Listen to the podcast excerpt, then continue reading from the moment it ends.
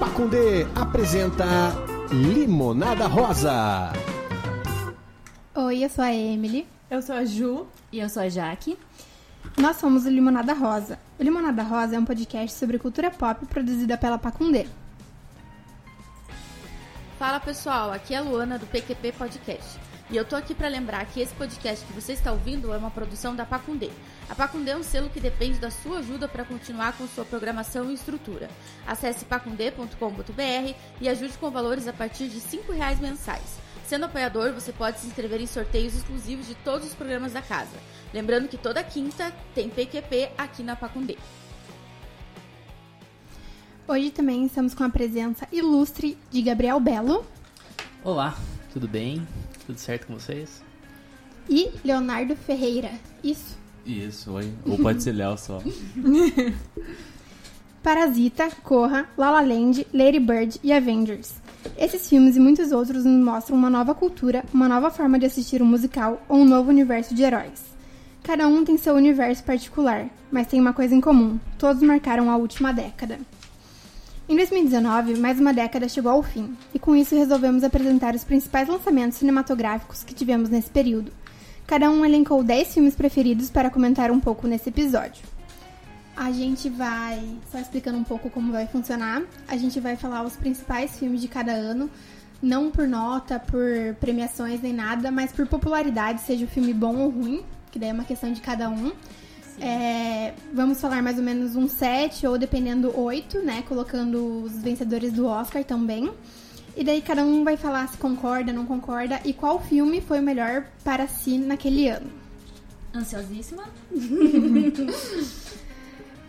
alguma dúvida, alguma coisa? Não. Não, acho que é isso. Então, começando em 2010, a gente teve a rede social, Toy Story 3, Tropa de Elite 2, Harry Potter e as Relíquias da Morte, Cisne Negro, Scott Pilgrim, Ilha do Medo e o vencedor do Oscar foi Guerra ao Terror. Quer começar, Jaque?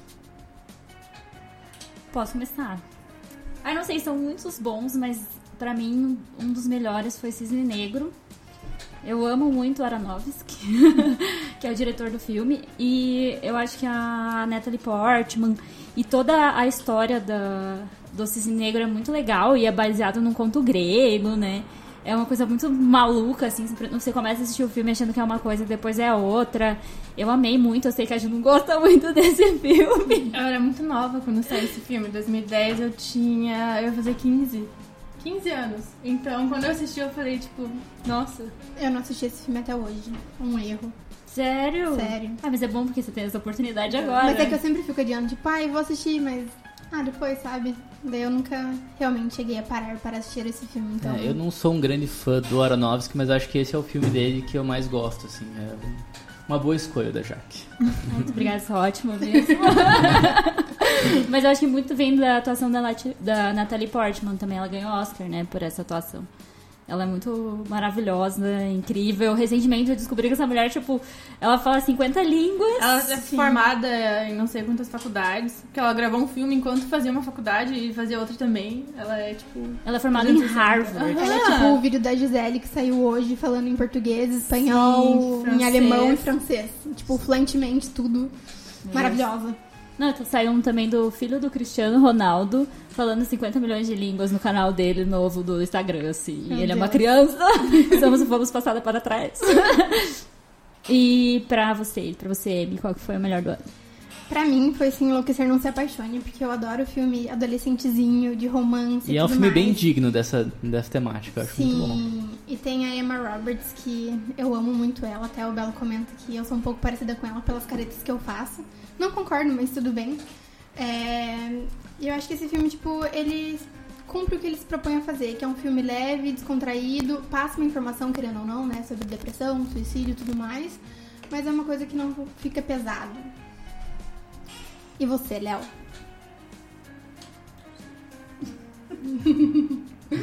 Eu tô na dúvida. O Léo está na dúvida. É. A rede social, será? Dia do Medo, pra mim, esse ano, disparado o melhor. É... A rede social também é muito bom. No mais, não tenho muito o que acrescentar. Cisne Negro é o melhor disparado.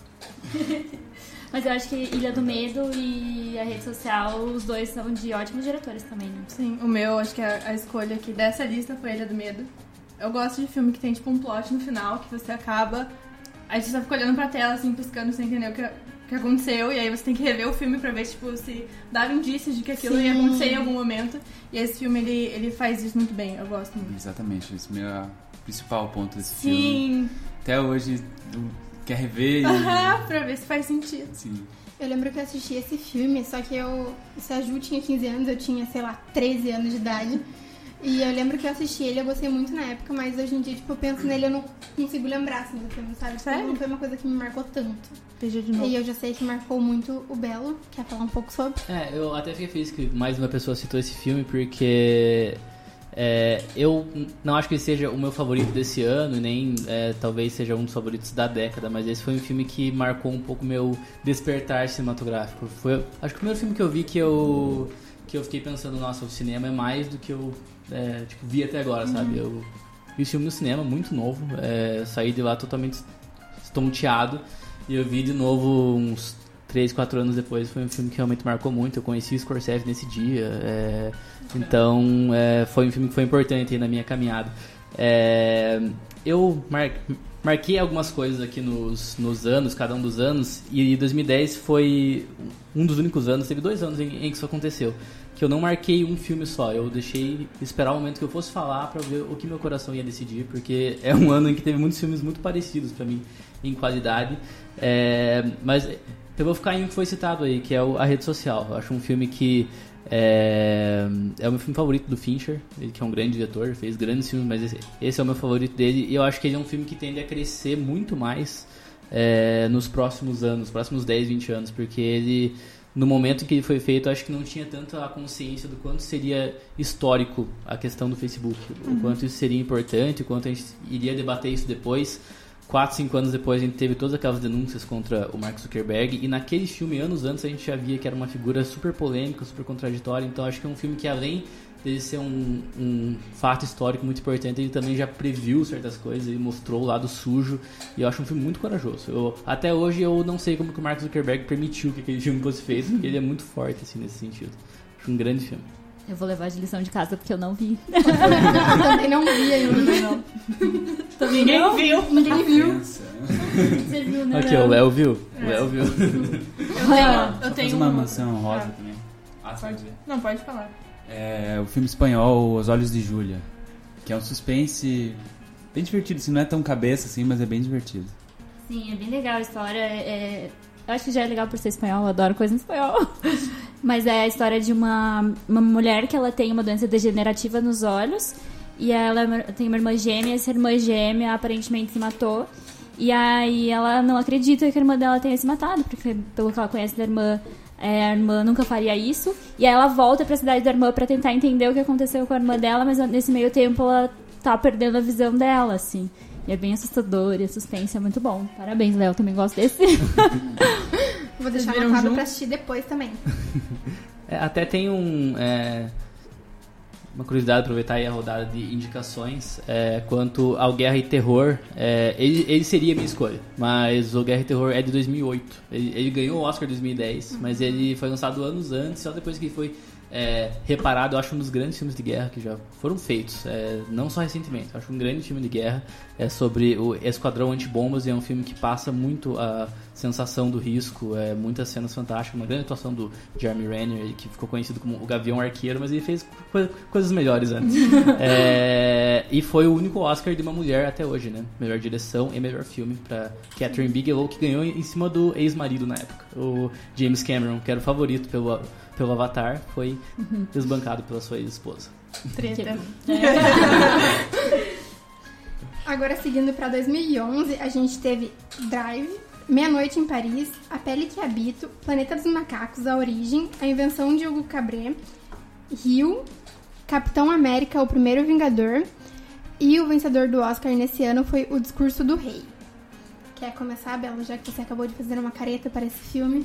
Não, eu fiz uma careta pro, pro discurso do rei, porque, pelo amor de Deus, é. Talvez seja o pior vencedor de Oscar da década, isso que o Green Book É, botou uma disputa Book. forte ali, né? É, Mas você acha que é melhor, é pior do que Spotlight? Você não Ah, gostou eu de Spotlight? Spotlight. Eu Não. gosto muito. Eu acho- Eu tenho um pouco de problema com esses filmes jornalísticos de pessoas descendo escada, andando no corredor e mexendo em arquivo. Eu acho pouquíssimo atrativo. É, mas o Spotlight foi um filme que conseguiu fazer algumas coisas, assim. Eu acho ele um filme até digno. É, mas o meu desse ano vai ser um filme brasileiro, que é do Eduardo Coutinho. É um documentário, na verdade. Se chama As Canções. É um filme que, que eu gosto muito, porque ele... Porque o estilo do Coutinho é filmar pessoas falando sobre a história delas. Ele entrevista elas e elas falam sobre as suas histórias. E esse é um filme é, sobre as canções que marcaram a vida das pessoas. Ele, ele chamou várias pessoas para conversar e no meio do papo sobre a vida foi conhecendo as pessoas e pediu para elas falarem sobre alguma música que marcou algum momento da vida delas. E é um filme super curto, ele tem uma hora e vinte, se não me engano. Tem no YouTube, é super acessível. E é muito, muito emocionante. é um filme muito forte, ele tem até momentos bem é, que são bem assim despretensiosos, até cômicos, mas ele é um filme que acaba caindo muito na emoção, mostra como essa relação da música é, é forte para as pessoas. Então, a minha dica aí de 2011 é as canções. Muito bom. E você, Ju? Você Eu- concorda com essas indicações? Você elencou outro filme? Eu acho que de todos os anos, pra mim, esse foi o pior. Tanto é que foi o único ano que eu não coloquei nenhuma escolha minha. Nem outro. Nenhuma. não que, tipo, ah, os filmes foram ruins e tal, mas acho que não teve nenhum que eu falei, nossa. Não, só pra, é, só pra complementar esse comentário dela, eu gosto muito das canções, mas esse foi o ano que realmente foi mais difícil Foi pra mim escolher, fraco. porque eu, eu tinha muitas dúvidas. Eu Sim. não consegui chegar Tanto que muito. esse ano, eu não. Olhando pelo aplicativo do Letterboxd, não tinha nenhum filme que eu coloquei, tipo, favorito ou que eu dei cinco estrelas. O filme que tem mais estrelas, acho que é 3,5, que é o Harry Potter Relíquias da Morte, parte 2. Que foi, tipo, o que foi melhor pra mim naquele ano, mas realmente foi um ano bem complicado. Foi um ano bem filmes. fraco. E você, Jaque? Ai, para mim, não tá aqui na lista, mas é, a gente tá falando 2011, né? Aham. Ah, tá. Então, é, foi um conto chinês. Eu amo muito esse filme. Ele é ótimo. Ele é um filme argentino com o senhor Ricardo Dari. É, é um... Uma vaca cai do céu, gente. Sim, ele é uma vaca caindo do céu. Pronto, o melhor filme do ano. Mas a história é muito legal. É, é uma história de coisas que acontecem. E aí, ao mesmo tempo, tem a história do Ricardo Darim, que é uma pessoa que é, tipo, super fechada, meio rabugenta. E ele acaba se deparando com um cara que é um imigrante chinês, que não fala espanhol. E aí você vai se apaixonando por eles, assim, a relação deles durante a história e a amizade que eles vão construindo. E é muito legal. Eu acho que, pra mim, é, é uma super indicação pra quem não viu. Da última vez que eu chequei tinha no Netflix, espero que ainda tenha. Eu acho que não tivesse. tem mais, mas. Ai, que triste. Mas é fácil encontrar. É, dá pra encontrar. Esse filme, esse filme me lembrou muito o livro que a gente está lendo atualmente, que é o Kafka Beira-Mar, do Murakami, que sanguessugas e peixes caem do céu e coisas muito loucas acontecem. Uma pessoa fala com gatos. Então acho que é meio nessa vibe Sim. de fantasia, assim, Olha né? Você falou, caiu uma vaca, eu fiquei ok. É, Então eu tô acostumada. a gente não tá mais tão impressionado com isso. Teve coisa Mas pior. será que é spoiler falar por que, que a vaca cai? Porque é bem no começo do filme, né? Tá no trailer. É ou não é? Não, eu acho que dá pra falar. É. Não, não, é porque o fato é muito bom e é um fato que, que ele é baseado em fatos reais, né? Porque você passa o filme inteiro pensando é, que é algo totalmente absurdo, É um mas, mas tá depois você vai descobrir. uma vaca Exatamente, e- é, um, é, um, Sério? é um transporte de gado que tá acontecendo, uma vaca cai e mata uma pessoa. Meu Deus! É, não sei até que de- ponto foi 100% fiel, é, mas essa história de fato aconteceu. Claro que no filme ele tem uma abordagem diferente, até porque é um filme que tem bastante comédia, né? É, mas, louco, né? e você, Léo, qual filme foi o melhor? Ah, como vocês falaram, dos, da década aí foi o pior ano. E gosto muito do Drive, que é do Ryan, Ryan Gosling. né? Isso, aham. Muito bom. E a Pele que habita também, que é maravilhosa. A Pele que Habita é bem bom, mas eu, eu não colocaria também nos meus melhores, porque eu gosto do filme, mas ao mesmo tempo, tipo. É um É- filme ok. Eu fui com muita expectativa na hora de assistir. Eu acabei me decepcionando um pouco, porque eu assisti. Ano, foi ano passado, né? Ah, você assistiu agora? Aham, assisti ano passado. Eu gosto muito porque eu sou super suspeita, eu gosto de tudo que o Almodóvar faz. Mas é um filme que eu gostei bastante, eu amei, só que é um filme que é bem difícil de engolir, assim. Eu, eu não assistiria de novo, por exemplo, sabe?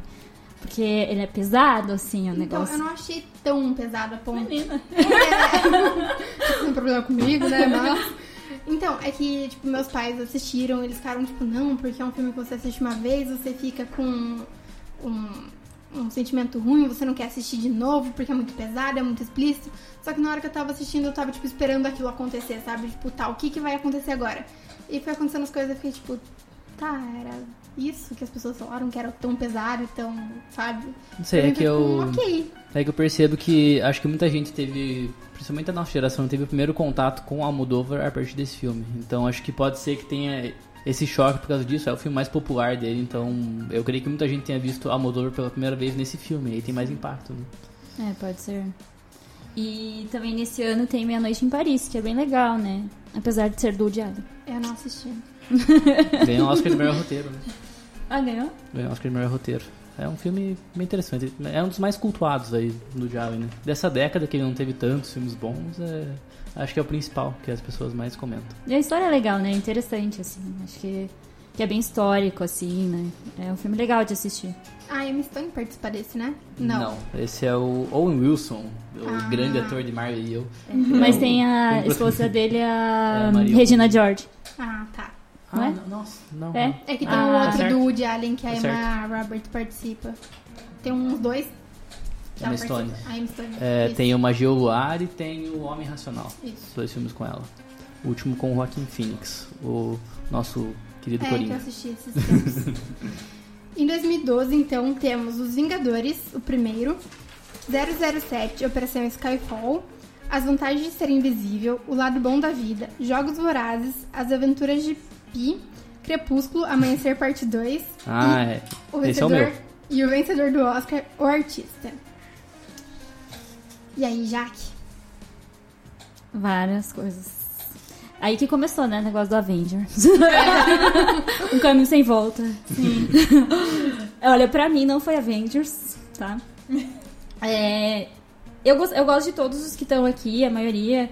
Eu adorei Sky- Skyfall, o, a vantagem de ser invisível eu amei também. Mas esse ano não tem aqui o, o que eu mais gostei, assim. É, eu gostei bastante de No, que eu já falei pra Sim. Emily, pra Emily assistir. que é um filme bem. É bem interessante. É, eu, a Ju, a Amy, a gente é tudo publicitária, então eu acho que tem um apelo maior pra gente pela profissão.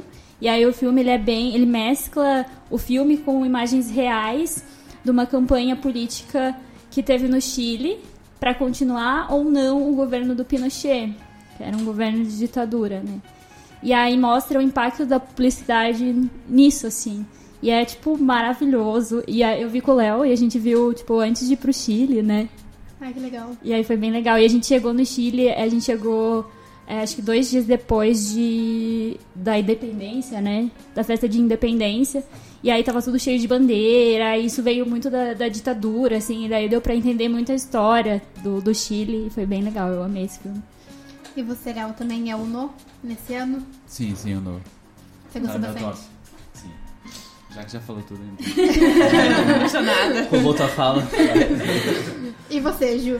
Ai, eu tenho dois preferidos. Primeiro, as vantagens de ser invisível. Eu era adolescente nessa época, eu tinha um Tumblr. Você leu o livro eu também? li o livro e tinham vários posts no Tumblr sobre, sobre esse filme, então, como uma boa garota meio emo. Uma garota Tumblr. É, garota Tumblr, eu tenho que citar ele. Mas acho que o meu preferido também não tá na lista, que é Moonrise Kingdom, do Wes Anderson. Muito Eu bom. adoro esse filme, eu adoro ele. Não só porque é simétrico e é muito satisfatório ver os filmes dele, mas pela, pelas histórias e esse mesmo, tipo, é meio bobinho, assim, sabe? É basicamente dois. Dois. Não são nem adolescentes, tipo, duas crianças que fogem de casa pra se encontrar numa praia, mas é tipo. É muito Fofinho. fofinho.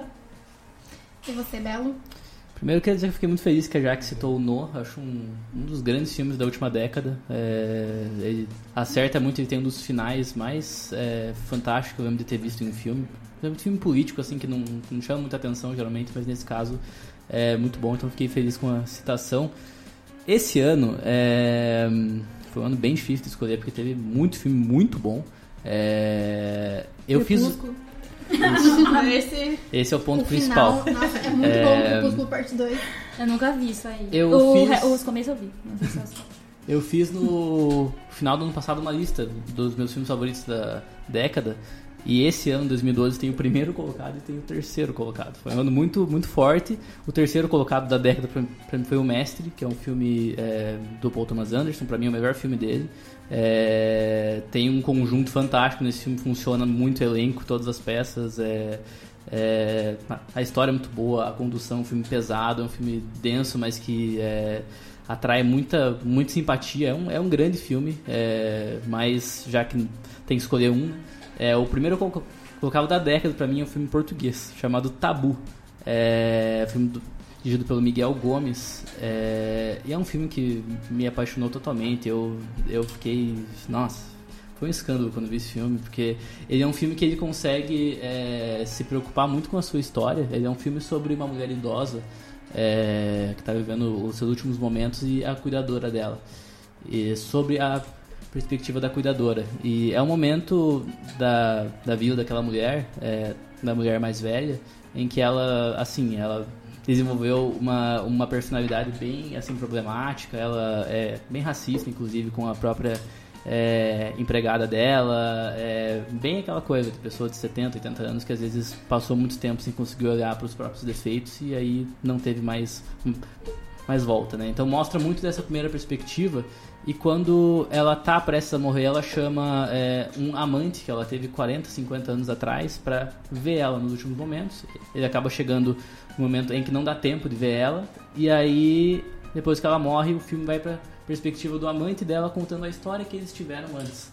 E essa parte é muito linda. É, é, é, é muito fantástico. E é, é um filme que eu acho muito, muito admirável isso quando ele consegue é, se concentrar totalmente na sua própria história, mas também é, colocar outros elementos políticos e, e tudo mais que façam o, o, filme funcionar. Ele fala muito sobre a situação do imigrante africano na Europa naquela época, mas ele fala sem falar, ele, ele mostra. E, porque ele nunca deixa esse romance em segundo plano. Eu acho um filme, é, assim, eu fiquei fiquei maravilhado quando eu vi. Não é só o melhor da década pra mim, mas é um dos melhores que eu já vi. Então fica aí a dica do Tabu, filme do Miguel Gomes. Vou assistir. Não, quando você comentou, quando você comentou dessa mudança, né, de personagem, eu lembrei de um filme brasileiro que a gente assistiu dois anos atrás, que foi o Ferrugem, que também é a, persona, é, a primeira parte do filme é a personagem é, falando sobre a vida dela e de repente ela vai numa festa do colégio, né? Que é um filme meio adolescente, mas matemática bem pesado. E roubam o celular dela e expõe um vídeo dela na internet. Então todo o colégio começa a falar sobre aquilo, começa a fazer, começam a fazer bullying com ela. E acontece uma coisa no filme, que daí muda pra visão de outro, outro personagem na série, que foi a pessoa que roubou o celular dela mostrando o porquê dele fazer aquilo, do porquê ele soltar o vídeo, como que ele escondeu aquilo e as consequências que o que aconteceu com ela também fazem na vida dele. É, até que essa segunda parte não é tão boa quanto a primeira, mas é um filme que vale a pena, assim, também. É um filme brasileiro. Foi um filme que cresceu pra mim com o tempo. Sim. Hoje eu gosto mais dele do que na época que eu assisti. É, e pra mim, esse ano, eu dei uma roubadinha, coloquei dois, na verdade, que foi o Francesá, da, com a Greta, que eu, eu assisti esse ano e eu gostei muito, muito, muito, muito. Eu amo esse filme também. É, Ele é ótimo. Eu até achei que você ia falar, eu até coloquei dois, tipo, ah, você já que falar, eu falo do outro. É mais não, uma 5 nem... estrelas do ano, é esse. Muito bom filme. É que eu não, não lembrava que era desse ano. e outro filme que eu coloquei, que eu também comentei em outro episódio aqui do podcast, foi o Helena, da Petra, que é um filme brasileiro, que é um documentário falando sobre a irmã dela que faleceu, né, há algum tempo. Então ela contando das lembranças que ela tem, colocando os registros em vídeo que ela tinha com a irmã. É um filme bem pesado, assim. É um filme que eu acho que eu comecei a chorar nos 10 minutos de filme. Eu parei meia hora depois que acabou o filme, tipo, de chorar, de soluçar. É um filme muito bonito. E tem na Netflix, tem tudo, então vale uhum. muito a pena assistir. Em 2013 a gente teve Her, Frozen, Invocação do Mal, Azul é a cor mais quente, O Hobbit, A Desolação dos Balk, 12 anos de escravidão, Minha Mãe é uma Peça e o vencedor do Oscar esse ano foi Argo.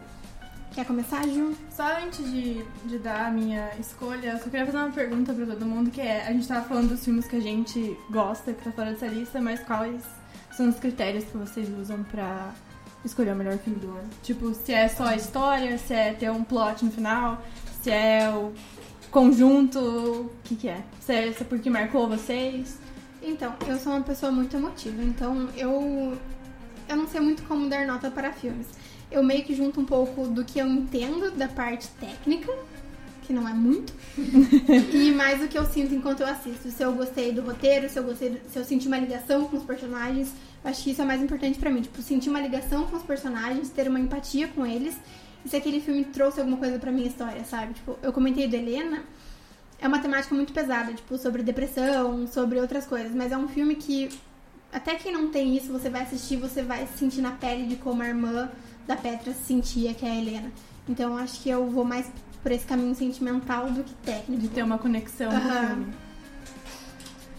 Já. Ah, eu também. Mas eu, eu tenho uma coisa. ah, eu também, porque eu não, entendo, eu não entendo muito, então, tipo, eu não tenho como avaliar o filme se é boa a direção ou não é boa. É, eu sinto muito, tipo, quando eu vejo o filme. Se aí depois. Eu sempre, falo- eu sempre dou essa, esse exemplo. Eu tô duas semanas depois tomando um banho, assim, sabe quando você tá pensando na vida? E pum, vem o filme na minha cabeça e eu começo a pensar sobre ele. Isso quer dizer muito, tipo, que o filme me impactou, sabe? E aí acho que isso pra mim é, é um negócio que, tipo, mostra que eu amei o filme. E se eu viro pra alguém e falo, você tem que assistir, não sei o quê. Daí é porque eu realmente gostei, assim, sabe? É, mas eu acho que é bem emo- emocional mesmo, assim, é, não é é aspecto técnico. técnico. E você, Léo? É, meio que nessa linha da Jaque, assim, eu gosto de medir o filme com o tempo, assim. Até quando a gente, a gente gosta de dar- nota pra filme, eu sempre quero esperar, não quero dar na hora, porque você sai um pouco, assim, tendencioso, é, extasiado com, a, com, a, com o que você acabou de ver. Mas eu gosto de deixar o filme maturando, assim, e... E é isso, é emoção, mistura, assim, porque eu também não entendo nada de técnica, então... Sim. Acho que a pessoa mais técnica aqui vai ser o Belo, porque Não. eu assisto um filme Não. com ele dele não porque o roteiro não sei o que, porque o personagem Não, foi não. melhor e tal, porque a Não, não, fotografia não, e não. tal, porque a edição de Eu som. acho que, acho que isso é mais no caso de quando tem algum defeito muito grave, assim, mas acho que de modo geral é um- uma mescla do que vocês falaram. Eu admiro muito o filme que cresce com o tempo. Eu acho que isso é muito difícil de acontecer, e mais, mais, mas acontece. Acontece bastante, é, mas assim, quando acontece tem que, tem que valorizar. Tem muitos filmes já que eu, que eu não saí tão impactado, mas eles foram melhorando muito com o tempo. E principalmente essa questão da parte emocional. O envolvimento emocional pra mim é o principal. Eu tava olhando aqui até agora, depois que a Ju perguntou, é, dos, dos 10 escolhidos aqui, acho que uns 6 ou 7 foram filmes que eu me envolvi muito.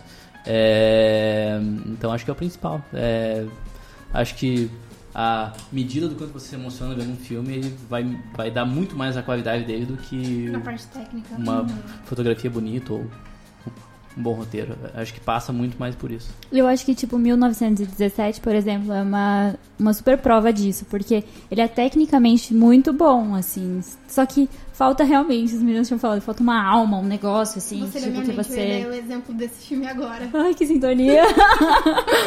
que eu acho que esse exemplo é tipo, não é só ser perfeito tecnicamente, né? Sim. É uma, uma arte que as pessoas elas consomem pra sentir alguma coisa, né? Pra se adianta fazer um sentir filme sem ligado. cortes e tudo mais, mas não tem a emoção de um personagem ali e passar uma mensagem importante, né? Exatamente. Acho que é bem isso. E você, dona Pra Juliana? mim são, são duas coisas. Eu sempre faço uma média entre tipo, o objetivo do filme, se ele atingiu esse objetivo que eu tinha antes de ver, então se ele cumpriu minhas expectativas. E também muito essa questão de, acho que roteiro pra mim pesa muito, assim, sabe? Pra mim o filme ele não acaba na cena final. Como vocês falaram, tipo, eu, eu gosto de levar ele comigo. Tanto é que na minha lista, assim, tem um monte de filme que é que é meio estranho, assim, que tipo, você acaba ou tem um plot no final, que daí, tipo, você já, já vai no Google, abre, pesquisa, ou é um filme que é muito estranho, tem elementos estranhos, e aí você tem que, tipo, entrar num fórum pra discutir com pessoas, pra ver se faz sentido, pra tentar entender. Eu gosto desse tipo de filme, assim. E eu achei. Opa. Desculpa, pode falar. É que eu achei bem legal essa primeira.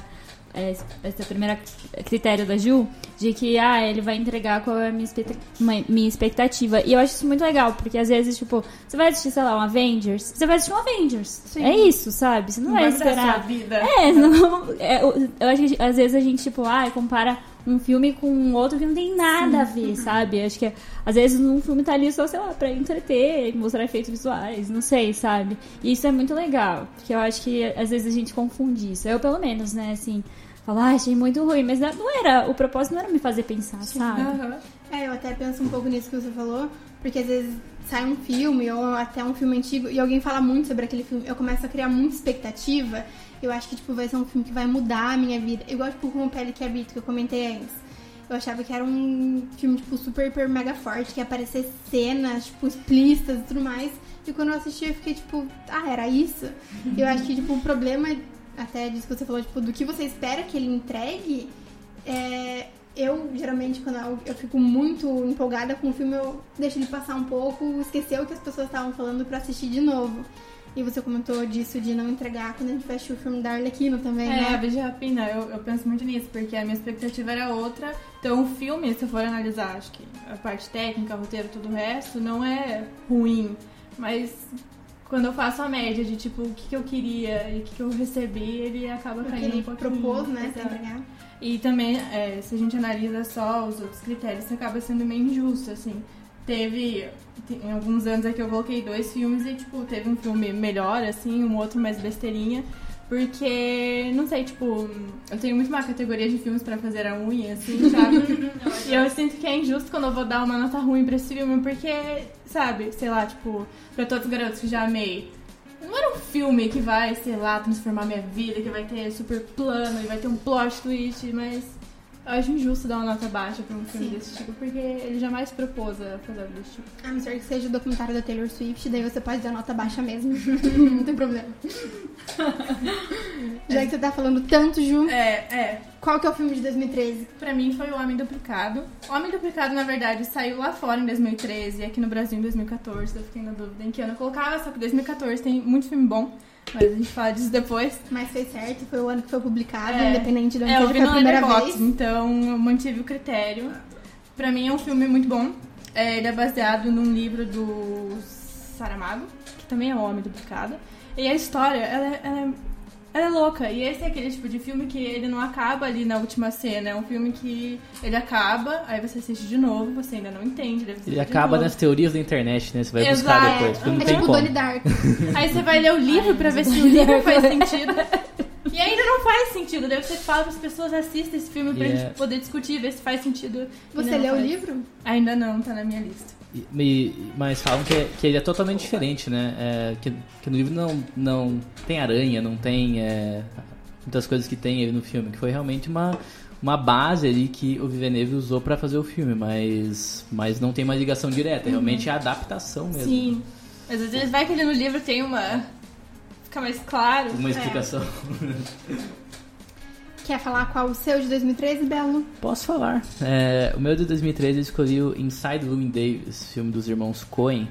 É, os irmãos Coen são dois diretores que nem sempre eles me, eles me pegam tanto assim, mas, mas nesse filme ele- eles, eles conseguiram, porque é, é, um, é um filme sobre um músico é, folk, na época que o folk ainda não tinha acontecido, é, pelo menos antes ali da época do Bob Dylan, até tem uma brincadeira com isso no filme. É, mas assim, é a vida sobre um músico em que nada dá certo, porque não- ele, ele é muito talentoso, ele é muito bom mesmo, mas ele nasceu na hora errada, ele, ele tentou fazer sucesso na hora errada. E esse É. músico é nada mais, nada menos que Oscar Isaac, que Oscar marav- Isaac. maravilhoso. Que Oscar Isaac que, que se mostra um cantor sublime nesse filme, além de uma ótima atuação, Ele canta? Canta e canta muito. cantor. ele canta muito nesse Tem filme. o Adam Driver também cantando. Adam Driver, ele participou de uma cena bem pequena, é, que é bem cômica, inclusive, a cena do Adam Driver. Tem o Justin Timberlake Meu cantando Deus, folk que filme louco, eu quero assistir isso. É, Tem um gato também. tem o gato, tem o Tem John uma Goodman. vaca. é, não, não tem uma vaca nesse, mas é- ele é um ele é um filme que ele brinca muito, ele, ele, tem, ele é super cheio de humor negro. Nem sempre me, me pega esse humor negro dos irmãos Coen, mas eu achei que casou perfeitamente. É um filme muito. é, que você consegue celebrar muito aquele personagem, você consegue torcer muito por ele, mas nada dá certo. É, é, e ele tem um, um final que é super irônico, assim, é, que funciona muito naquele contexto. E, cara, mas o Oscar Isaac, além de cantar muito nesse filme, ele também atua muito bem. É uma, uma grande atuação. Acho que é a melhor da carreira dele até agora. Ele que é, não escolheu muito bem alguns projetos que ele fez. Ele foi fazer vilão do X-Men, é, enfim, é, algumas bobagens Vilão aí. azul. É, ele, ele tinha potencial pra muito mais do que ele tá mostrando agora. Espero que ele volte um dia. Mas é um, é um, é um grande filme. É um filme muito queridinho pra mim. Desde que eu assisti, eu sempre defendo muito ele. Quer comentar o Também seu, gosto Léo? bastante do, do Inside. Sai o Louis Davis. É, também do Villeneuve, de 2013, meu filme favorito é o Prisoners, que em português é Os Suspeitos, que é um suspense com o Hugh Jackman e o Jake Gyllenhaal. Acho que é. Tem a Viola Davis também, em que a filha dos, dos ambos né, é sequestrada e. E são os dois pais em busca da filha, atrás de, de serial killer, de sequestrador, enfim. E é muito bom, e o final é espetacular. E aquele filme que você fica. Até hoje, assim, eu fico arrepiado, só de lembrar. Você fica nervoso o tempo todo, assim, né? Tipo, é incrível. E, e aí você fica assim, será que é isso? Será que é aquilo? Será que esse tá certo? Será que a outra pessoa tá certa? É um filme muito, muito bom. Eu acho que só prova que Denis Villeneuve nunca errou. Tem a Viola Davis, né? E tem Meryl Davis. aham. Nossa, temos dois filmes do meu diretor no mesmo ano, hein? Isso aí é, é Parabéns. difícil. Por isso que estamos, assim, ansiosíssimas pra chegar a Duna, né? Duna. Duna. Que você começou a ler e o Léo também está lendo, né? Isso aí, comecei antes, na verdade, ela me imitou. E Eu fui no dia quando ela foi comprar esse livro de presente de aniversário. Odeio ainda! Eu odeio! Eu acho. eu Acho que do Villeneuve eu só não gosto, eu acho que a Jaque vai me bater, do primeiro filme dele, que é o Incêndios. Eu acho. Nossa, não gosto nada. Já vi esse filme, não. Ah, então eu falei sem propriedade, porque esse eu não vi mesmo. Não, mas é que esse filme é amado. É- é- Acho que de todos os filmes dele, esse foi o mais amado até hoje. Não consigo, gente. Não consigo. Baixou a Glória Pires aqui, não posso opinar. Não posso opinar, mas vou assistir agora. É, não, veja, veja. Nossa, porque a chegada também é maravilhosa, esse Ai, homem é sim. incrível. Não sabia que era dele a Blade chegada. Runner. Tá aqui. Blade Runner. Apesar que eu não gostei muito, mas é que eu não gosto muito de ficção científica, eu O, acho. o primeiro ou o 2049? 2049. 2049. Eu dormi no cinema. Mas é que tem três horas, sei lá, tem mil horas. É, então foi É, uma bem parte grande. bem chata, assim. Mas Foi não pode me julgar, porque depois eu descobri que ele também dormiu no cinema Eu nessa mesma parte. Esse filme caiu um pouco pra mim com o tempo, assim como a chegada caiu um pouquinho também, mas eu acho a chegada melhor do que o. Do Cancelados que o todos. Blade Runner. Já vou que- falar o meu. Isso. Ah, ó, o meu é Prisoners também, né? Mas roubaram também essa. É, eu gostei muito desse ano de Her. Eu acho que ele. Ele é um filme. Primeiro que tem Joaquin Phoenix, maravilhoso. Parabéns pra ele, ganhador de Oscar. E a Scarlett também, maravilhosa. É, e eu acho que ele é muito atual, assim, sabe? É, ele- acho que todo mundo já assistiu, né? Não, Não! eu não. Como assim, Só é, um cara mesa que não assistiu. Vai anotando que você vai ter que assistir esse hino. Não, já tá na minha lista do Netflix, eu só ainda. não- Igual o Cisne Negro. Eu não parei e comecei a assistir, sabe? Vou tomar vergonha cara. Ai, desculpa. Agora ela vai ter que esperar pra assistir, porque ela tá criando expectativas. Então daqui dois não, anos. esse eu não criei. Eu criei expectativa um tempo atrás, quando o Belo me falou desse filme. Que daí ele indicou pro meu pai. Falou, tipo, não, porque você vai amar, não sei o quê. Daí meu pai assistiu e ficou, tipo. Não gostou? Não, eu acho que ele gostou, ele só não achou, tipo, tudo isso. É. Porque ele criou muita expectativa com o que o Belo tinha falado. Então eu tô esperando abaixar um pouco pra poder tomar coragem e assistir ele. Mas, assim, o que eu acho interessante desse filme é que o Joaquin Phoenix, apesar de ser um grande ator, ele caiu muito num tipo de personagem que é o malucão, né? É, que é o cara totalmente afetado. Nesse filme, ele tá um pouco, mas na parte final ele tá. Mas ele, ele mostra um outro tipo de ator ali. Ele, acho que a atuação mais versátil dele talvez seja essa, porque ele começa super sensível, daí ele vai mudando com o tempo. É, foi um filme que acho que fez o Joaquin Phoenix crescer um pouco, porque mostra que ele consegue fazer algo diferente do que ele geralmente faz. É.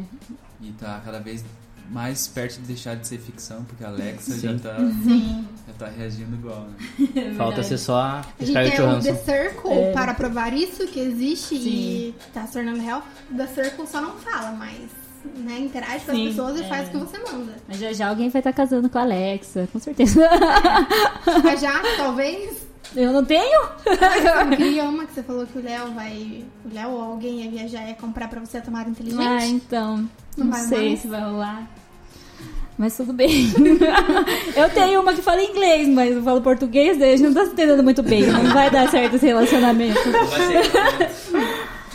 É, o meu de 2013 não é nenhum dessa lista.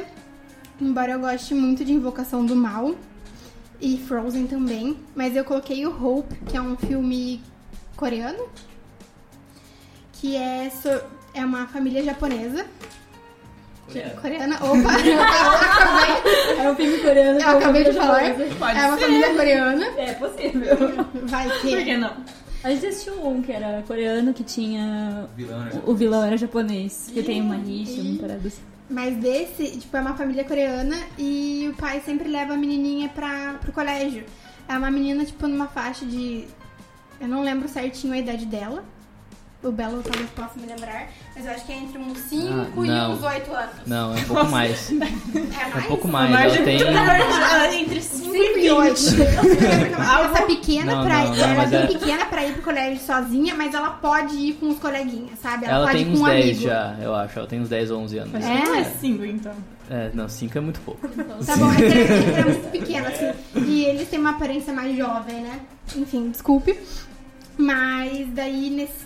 É, sempre passa um coleguinha dela lá pra ir junto com o colégio, ou um pai leva. Um um do, ou o pai ou a mãe levam ela pro colégio. E tem um dia que ela acaba se atrasando e tá chovendo. E o, ela vai sozinha, tipo, sem o coleguinha, sem o pai, sem a mãe e tudo mais, porque tá tudo muito tumultuado. E os pais têm que cuidar da loja que eles têm, que é tipo um mercadinho, assim. E no caminho pro colégio ela é raptada e estuprada. É um filme bem pesado. E daí os pais têm que ir atrás de onde ela tá, vão atrás da polícia, né, pra tentar procurar ela, pra ver o caminho que ela fez.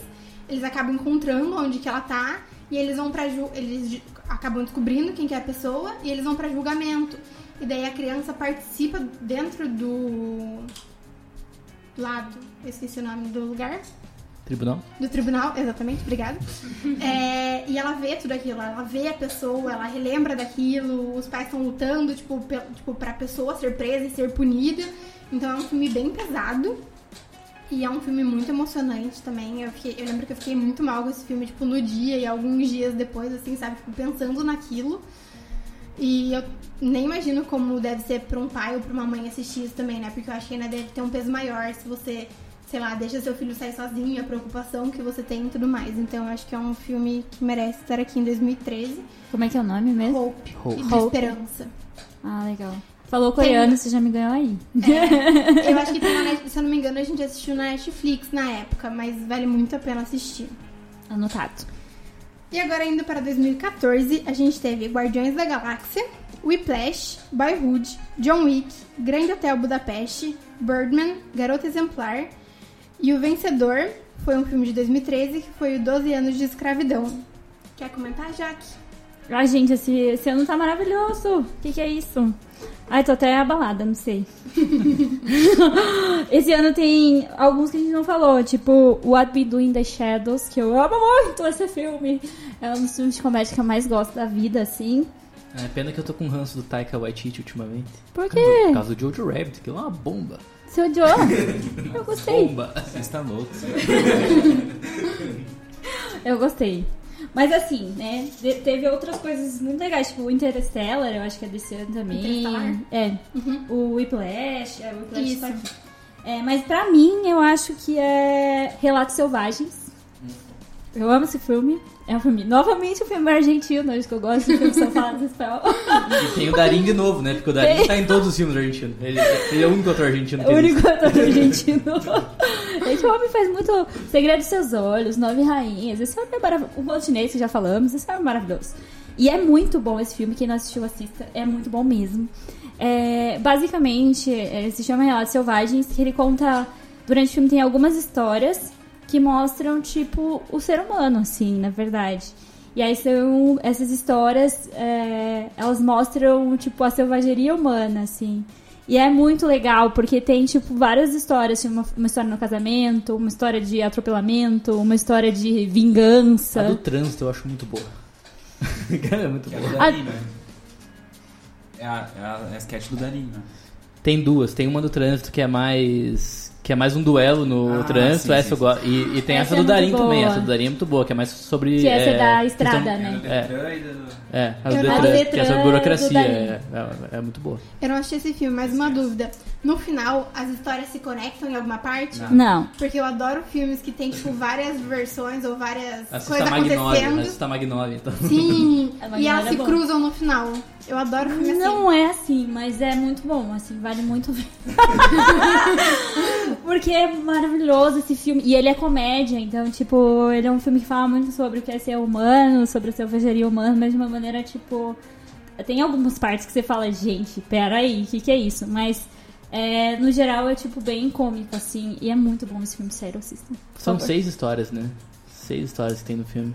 Eu acho que são seis. É que tem uma no começo que é bem mais curta, que é tipo pra apresentar o filme, que é aquela Que da é uma Fiona, apresentação. Que eu, que eu acho, eu acho ta- talvez seja a melhor. É, É muito mas boa. é muito bom, muito Não, bom. começa já, tipo, dando um pé no peito.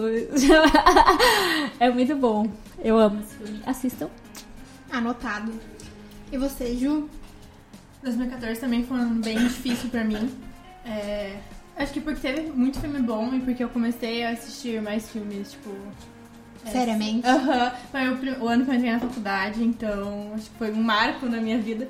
Comunicação, né? Eles têm que se pagar de cult, Sim, e eu tinha um professor que sempre perguntava de filmes. Mineiro. No Marcos Araújo. Ah. Eu tive o Mineiro no segundo Um ano. grande homem. Sim. Aí ele sempre, tipo, eu tinha história da arte e história da comunicação com ele. Daí ele sempre falava de filme, tipo, ah, você já assistiu tal filme? E eu, não, não, não. E eu lembro que o sonho da minha 100%, vida não. é no dia que ele fosse perguntar um filme eu tivesse assistido. Isso aconteceu, tipo, no último Sabe que você trimestre. assistia High School Musical e ele não É. quer perguntar de High School Musical. Qual o filme que foi? Foi Frida. Que daí ele Ah, perguntou, alguém já viu? Foi bem no final, que daí a gente tava tendo surrealismo em história da arte. daí Eu falei, eu já. Foi, foi um marco na minha graduação. Mas, enfim, voltando. É, só dessa lista. Então esse ano foi Frida. Não, não foi. Porque eu acho que Frida não foi desse ano. Mas Se foi fosse. Mas se fosse, seria. só pelo marco. Mas tem dois filmes que eu gosto bastante, que é Grande Hotel Budapeste, que também é do, do Wes Anderson, que é uma gracinha. E Garoto Exemplar, que tipo, é meio que o oposto. Eu acho maravilhoso esse filme. Eu até. Eu nem sei muito como falar dele, porque eu não quero dar spoilers. Porque esse é daquele filme que. Só assista. É uma clínica psiquiátrica, né? Que Garoto fa- Exemplar? Ah, não, não é Não. garoto. Nossa, eu confundi com garoto interrompida agora. Nossa, esse é de 99. Então você falou, daí eu automaticamente minha cabeça pensou garota interrompida. Eu falei assim, nossa, mas essa porra aqui é um hotel psiquiátrico e tudo mais. Desculpa. Eu tô com a sinopse aqui, então o que eu posso falar basicamente é que uma mulher morre. E aí hum, começa a investigação pra ver o porquê ela, entre aspas, morreu. E aí o principal suspeito é o marido dela, daí, tipo, coisas loucas acontecem e. Eu nunca achei que eu ia gostar do Ben Affleck, mas eu acho que ele tá super bem nesse papel. Esse filme é maravilhoso, em todos os sentidos. Uhum. E a direção maravilhosa também, né? É do Fincher. É muito bom. Que consegue manter meio que a. Ai, é ótimo, só assista. Eu não quero criar expectativa. Porque daí a gente cai naquele problema de eu criar expectativa nas pessoas É. que estão ouvindo e elas vão ver e falar, nossa, nem é tudo isso. Então, Você assistiu. Você leu o livro? Não. Eu, eu assisti uma série também, que é do livro da Gillian Flynn, que é da. a- Objetos cortantes, né? Sim, Objetos Cortantes. Eu assisti com o Léo ainda. É muito bom e é com a Amy Adams também. Tipo, Sim. super dica. É muito bom, sério. Tá na minha lista para assistir, mas eu ainda quero É ler o incrível. livro antes. Tem que tomar vergonha na cara e ler o livro. porque eu Assiste tô, logo e para de fazer essas eu tô com o promessas. livro faz dois anos e eu ainda não li. Isso aqui é no, no, no Kindle, daí, tipo, tem promoção, hum, vamos comprar livro, daí vai acumulando, né? Daí a gente acaba não lendo. Então assiste, amiga. Tá bom. E eu acho que depois desse filme teve um outro que pra mim é muito parecido, que é Garota no Trem, algo assim. Ah, garoto no trem. É, pra mim é mais ou menos a mesma vibe. E eu posso estar errada, mas eu sinto que a da janela. Mulher a da Mulher da Janela. janela talvez vá seguir o mesmo. É, mesmo. Eu acho que é Mulher da Janela, Mulher no Gelo, Mulher não sei na onde, Mulher em cima da, da é casa. mais ou É menos tudo igual. a mesma coisa. A Mulher na Janela sai esse ano, né? Sai esse Sai, ano então e é com Amy Adams novamente, Sim, uma mulher maravilhosa. E o Mulher no Trem eu li também, é bem bom. O livro é bem bom. Inclusive, da Mulher É, na Garota Janela- no Trem. Inclusive, da Mulher na Janela, na Janela, faremos um episódio especial para falar de livros que viraram filmes ou séries por causa desse livro. É que, É, a, é é que a autora do, desse filme Garoto Exemplar e do da Janela é a mesma, né? É mesmo? Isso. E, Aí, e, enfim. e também do. E também da série que teve. que eu abri as portas. Né? Aham. Vocês falaram. É mesmo. É, Já que eu- Não, você que puxou o gancho, quer comentar o seu filme de 2014? Eu acho que 2014 também foi o meu primeiro ano com mais filmes assim. Eu lembro que os filmes desse Oscar, que foi o Flash, o Boyhood, o Birdman, eu vi todos assim pra assistir, é, né, para assistir o Oscar sabendo já. Lembro que eu torci muito pro Boyhood na época e é um filme que eu gosto muito. É, eu, nossa, eu torcia muito pro Boyhood e foi lá e perdeu os dois. Já que não É, gosta, ela até não não gosta. gosta um cara de novo. Então, eu, Eu acho que ela foi gravada em comentar- 12 anos. 12 Então, anos. eu até ia comentar que o filme foi descendo pra mim um pouco com o tempo, assim como o Birdman também, mas enfim. Eu É. jurava que você ia comentar do Whiplash. Whiplash. Você Acho- falou tanto desse filme pra mim. É que caiu um pouco também. Mas, mas todos esses filmes aí eu acho que eu gostei muito na época e hoje ficou mais o Garoto Exemplar. Acho um grande filme. Não foi tanto do Oscar, teve indicação melhor atriz, mas, mas podia ter tido muito mais. É, eu vou indicar um filme que eu assisti depois. Eu assisti ano passado esse filme. Mas é de 2014. É, 2014. É um filme chamado Acima das Nuvens. É, foi a virada da carreira da Kristen Stewart. Ela tinha saído do Crepúsculo 2000 e 2012, né? Dois anos depois ela fez esse filme e foi o filme que levantou ela um pouco Mas mais. ela em 2012 estava maravilhosa na última parte de Crepúsculo. Pois é. Mas enfim. é, esse é o filme do, é de um diretor francês chamado Olivier Assayas, mas é um filme que é falado em inglês. É sobre uma atriz que ela é mais velha, ela já tem na casa dos 50 anos, que é interpretada pela Juliette Binotti. E é muito sobre o olhar de uma atriz de outra geração para a atual época. É, Ela olhando para como as coisas estão funcionando atualmente, como os diretores trabalham atualmente. É, e ela é uma ela é uma observadora muito muito passiva assim. É, é- cabe mais ao público decifrar o que ela está pensando vendo tudo aquilo. Tem uma atriz que é mais nova que é interpretada pela Chloe Moretz. E ela olha muito para muitas atitudes que ela faz assim, é, assim julgando, mas sem julgar dentro do filme. Cabe muito pra gente é, tudo isso. Ela tem uma questão sexual que é um pouco reprimida. Ela, ela é um pouco apaixonada pela assistente dela, que é a Kristen Stewart. Isso nunca fica muito claro, mas, mas dá a entender. E é um filme que eu acho que tudo funciona, né? Esse foi um filme que, ao contrário dos outros, esse quando eu vi eu fiquei bom. Hoje em dia eu acho muito bom. Ele foi melhorando bastante, eu acho um, um grande filme, vale a pena. Você falando da. Da Kirsten Stewart, eu assisti aquele personal shopper, Ai, sabe? é muito bom. Calma é tá na lista. bom. Calma, calma, Tá na calma, lista? calma. Ai, desculpa! Não queima a pauta já.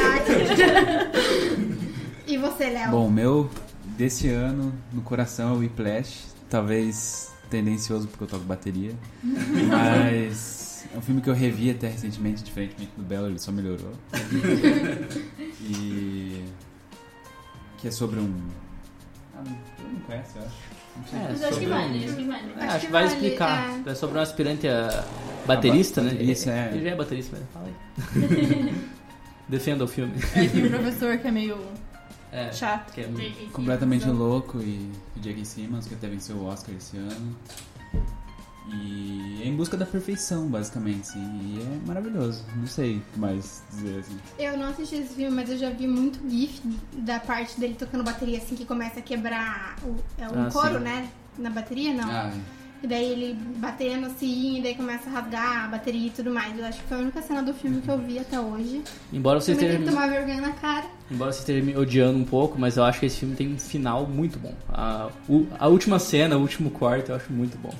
E até uma assinatura do diretor, né? Eu vi esses dias que todos os filmes acabam com... Ah, não vou falar como que acaba, então... Mas, mas acaba... É o mesmo diretor do La La Land, como é o nome dele? É o Damien Chazelle.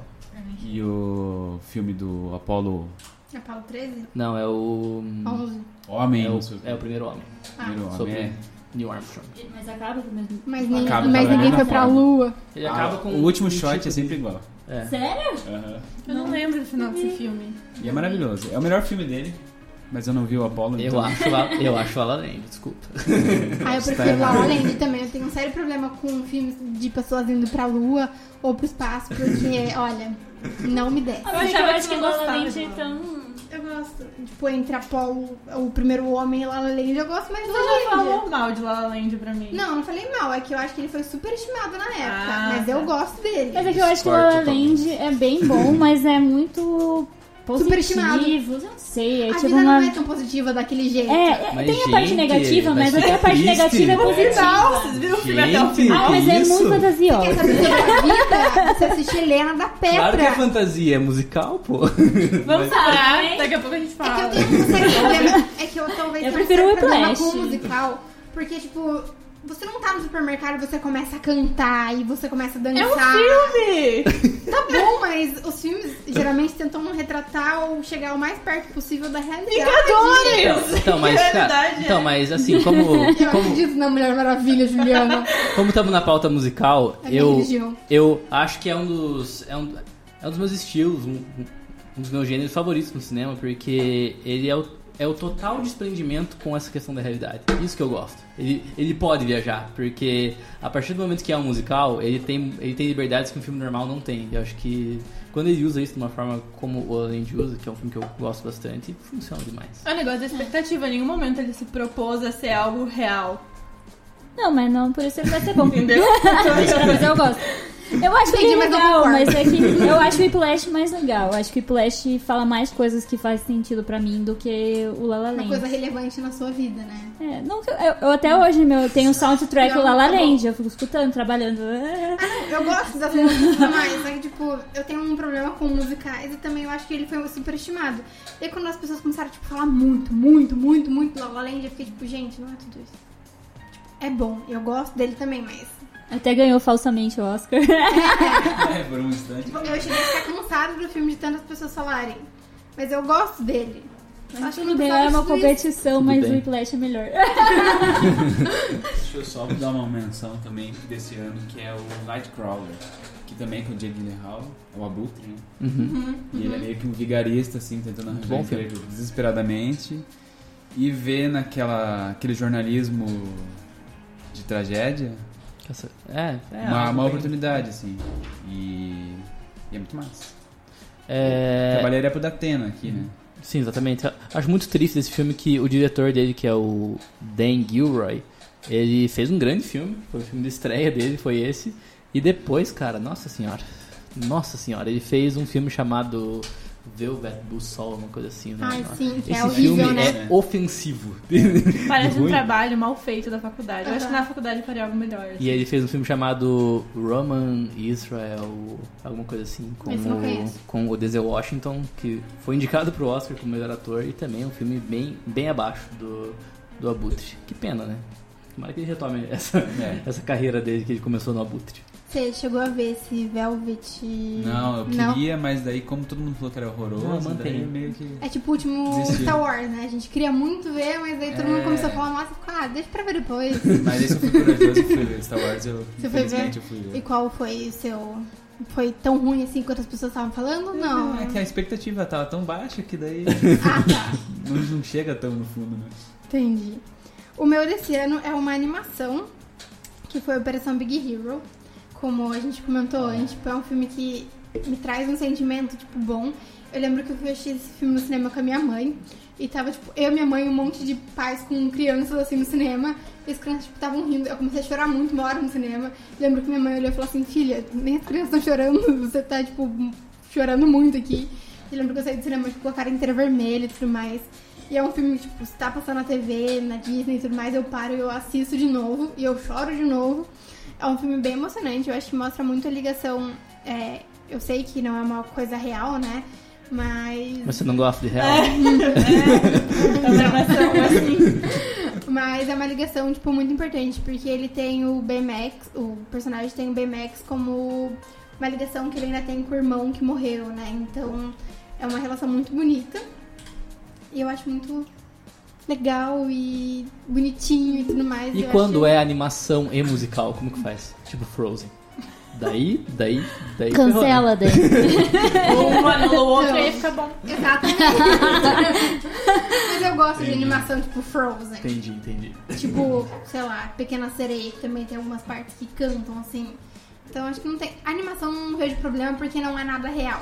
Igual acho que a gente até comentou em algum, algum episódio aqui, que a gente comentou, tipo, ai, na parte de animação tem essa liberdade, tipo, de você falar com animais, de você tudo mais, porque quando você vê uma animação, você já tá fugindo da realidade. Porque pode acontecer coisas Mas no musical também tem. Você pode falar Mas- com o animal no musical. Sim, mas o musical é com pessoas reais, então mesmo você se desprendendo da realidade, você tá vendo um ser humano ali. Hum. Então você fica meio tipo, hum, não sei. Mas no Big Hero não tem, não tem música, Não. tem? Não. Não. É que eu falei mal de musical aquela hora, daí a Bela perguntou se, o music... é, se é Ah, uma tá. animação de musical. Entendi. Em 2015 tivemos 50 Tons de Cinza, Velozes e Furiosos 7. Nossa. Chorei Senhora. muito Como nesse filme no começa? final. Paul Walker. Paul Walker. Star Wars, Despertar da Força, A Bruxa, Jurassic World, Creed, Homem-Formiga. E quem, venceu- quem venceu o Oscar nesse ano foi Birdman. Quer começar, Jaque? pra mim, o melhor foi 50 Tons de Cinza. Aqui tá falando sério ou não. Tem a bruxa, que ela já sempre fala da bruxa. Não sei, todo mundo se olhou, né? Tipo, mano, o quê? Não, mas é que assim, né? Eu falei 50 tons de cinza. Tô brincando. É assim, eu, eu tenho um maravilhoso, que é o meu preferido, mas o Léo falou que vai falar desse, então eu vou, vou escolher a bruxa. Que pra mim foi maravilhoso, incrível. Que. Espiou. é, pra mim, tipo, é uma divisão, assim, pra mim, pelo menos, do que era terror, assim. É, é, quando eu era criança eu tinha muito medo, então eu nunca assistia coisas de terror, assistia só com a minha mãe, assim. E depois eu descobri que minha mãe também era medrosa, então usava eu de, de força para ela assistir. eu tinha muito medo, não assistia nem linha direta, de tanto medo que eu tinha. Ah, mas quem não E é- tinha medo de linha direta, né? Sim, é com casos reais. Nossa, eu lembro até hoje um caso que eu assisti, porque eu nunca assistia. E eu lembro que uma vez eu assisti e apareceu um grupo de cinco jovens que foram fazer, tipo, uma viagem, assim, no final de semana, e eles brincaram de roleta russa. E, tipo, quando eu era pequena, eu não fazia ideia do que era roleta de- russa. E uma das Quem que pessoas. brinca de roleta russa? E uma das pessoas tinha levado uma arma e propôs brincar. E, eu e eles sempre faziam, tipo, aqueles videozinhos como se fossem reais, né? Passando as cenas. Simulação. A simulação, isso. E eu lembro que eu fiquei, tipo, chocada. E eu lembro que eu aprendi o termo roleta russa nisso e eu nunca mais esqueci. E eu lembro, tipo, falando disso, me vem a lembrança na mente, assim, da simulação, tudo. Horrível. Ai, credo. É. Nossa, tem vários pesadíssimos. Mas enfim, voltando à bruxa. Eu acho um filme muito legal. Pra mim é tipo um divisor pra mim do que era filme de terror. Depois que, eu- depois que passou esse medo, eu fiquei um pouco mais velha, assim. Eu comecei a assistir filmes de terror. E aí, pra mim, a bruxa foi. Eu fui pro, pro cinema esperando que ia levar susto, que ia ser um filme que eu já tinha visto, que ia me dar medo, mas ia me dar medo da maneira como outros filmes já tinham me dado medo.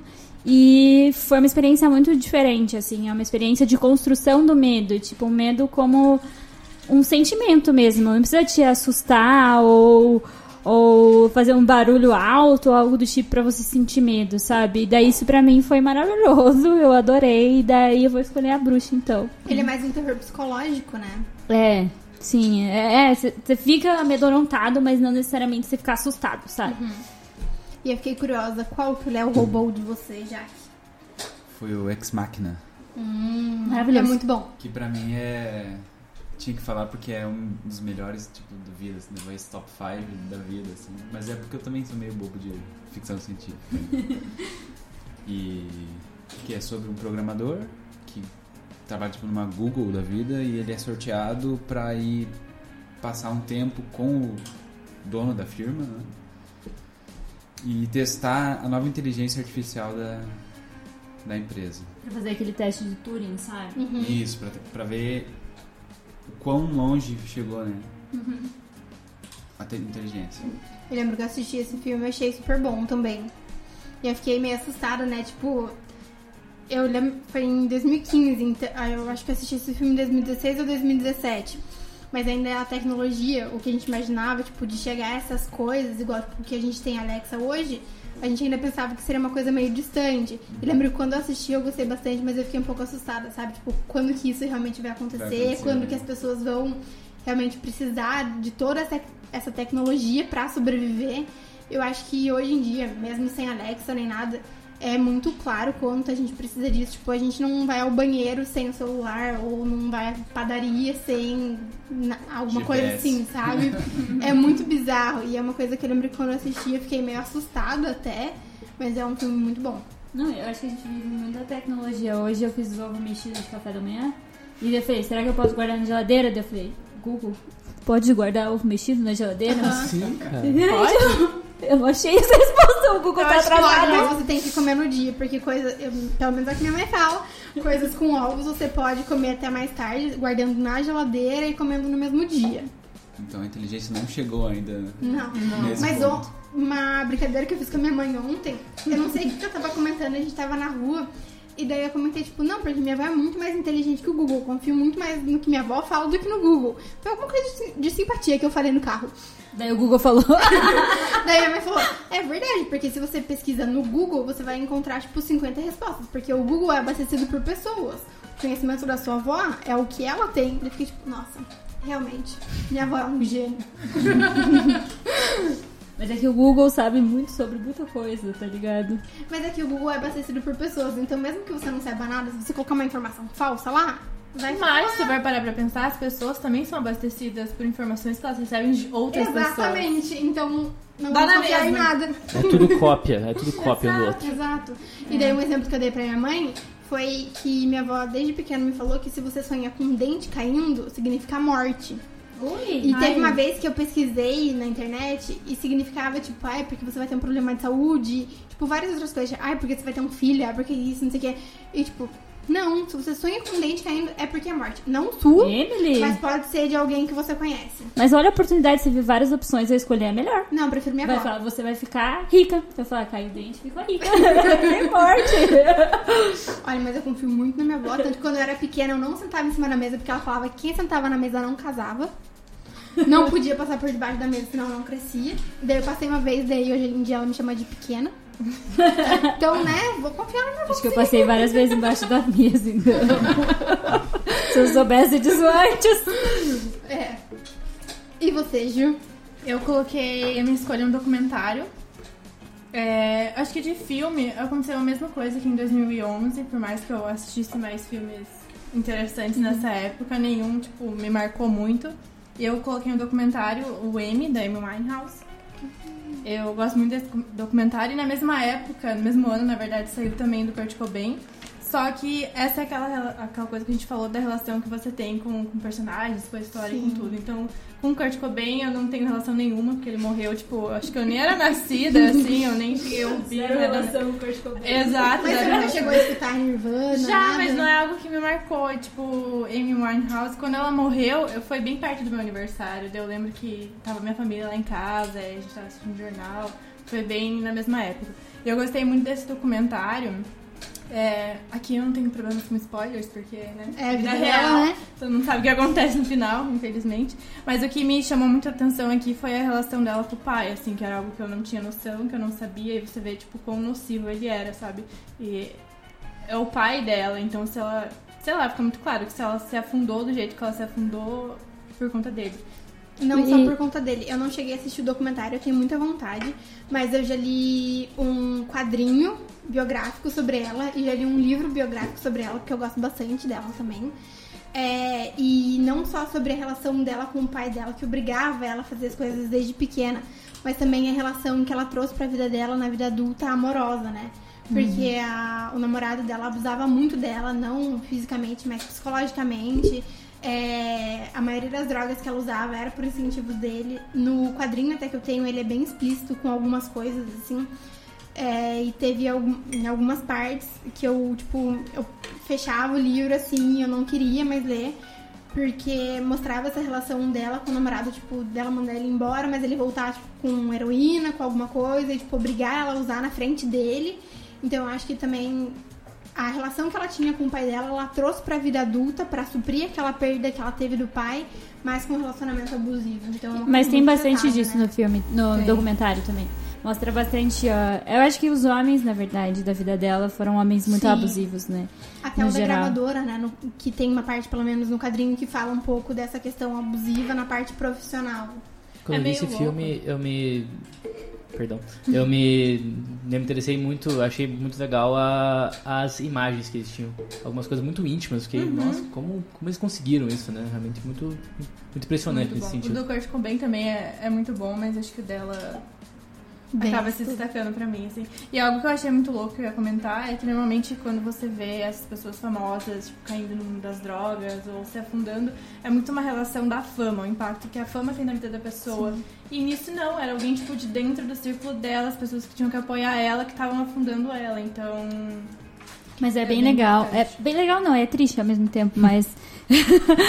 é que você vê que tu- todos os acontecimentos da vida dela têm impacto na música, assim. E daí o álbum dela, as Sim. músicas dela são reflexos das coisas que ela vivia, tipo esses. uh, tanto que tem They Tried to Make Me Go to Rehab, Aham. my, my Dad Say No, No, No, No.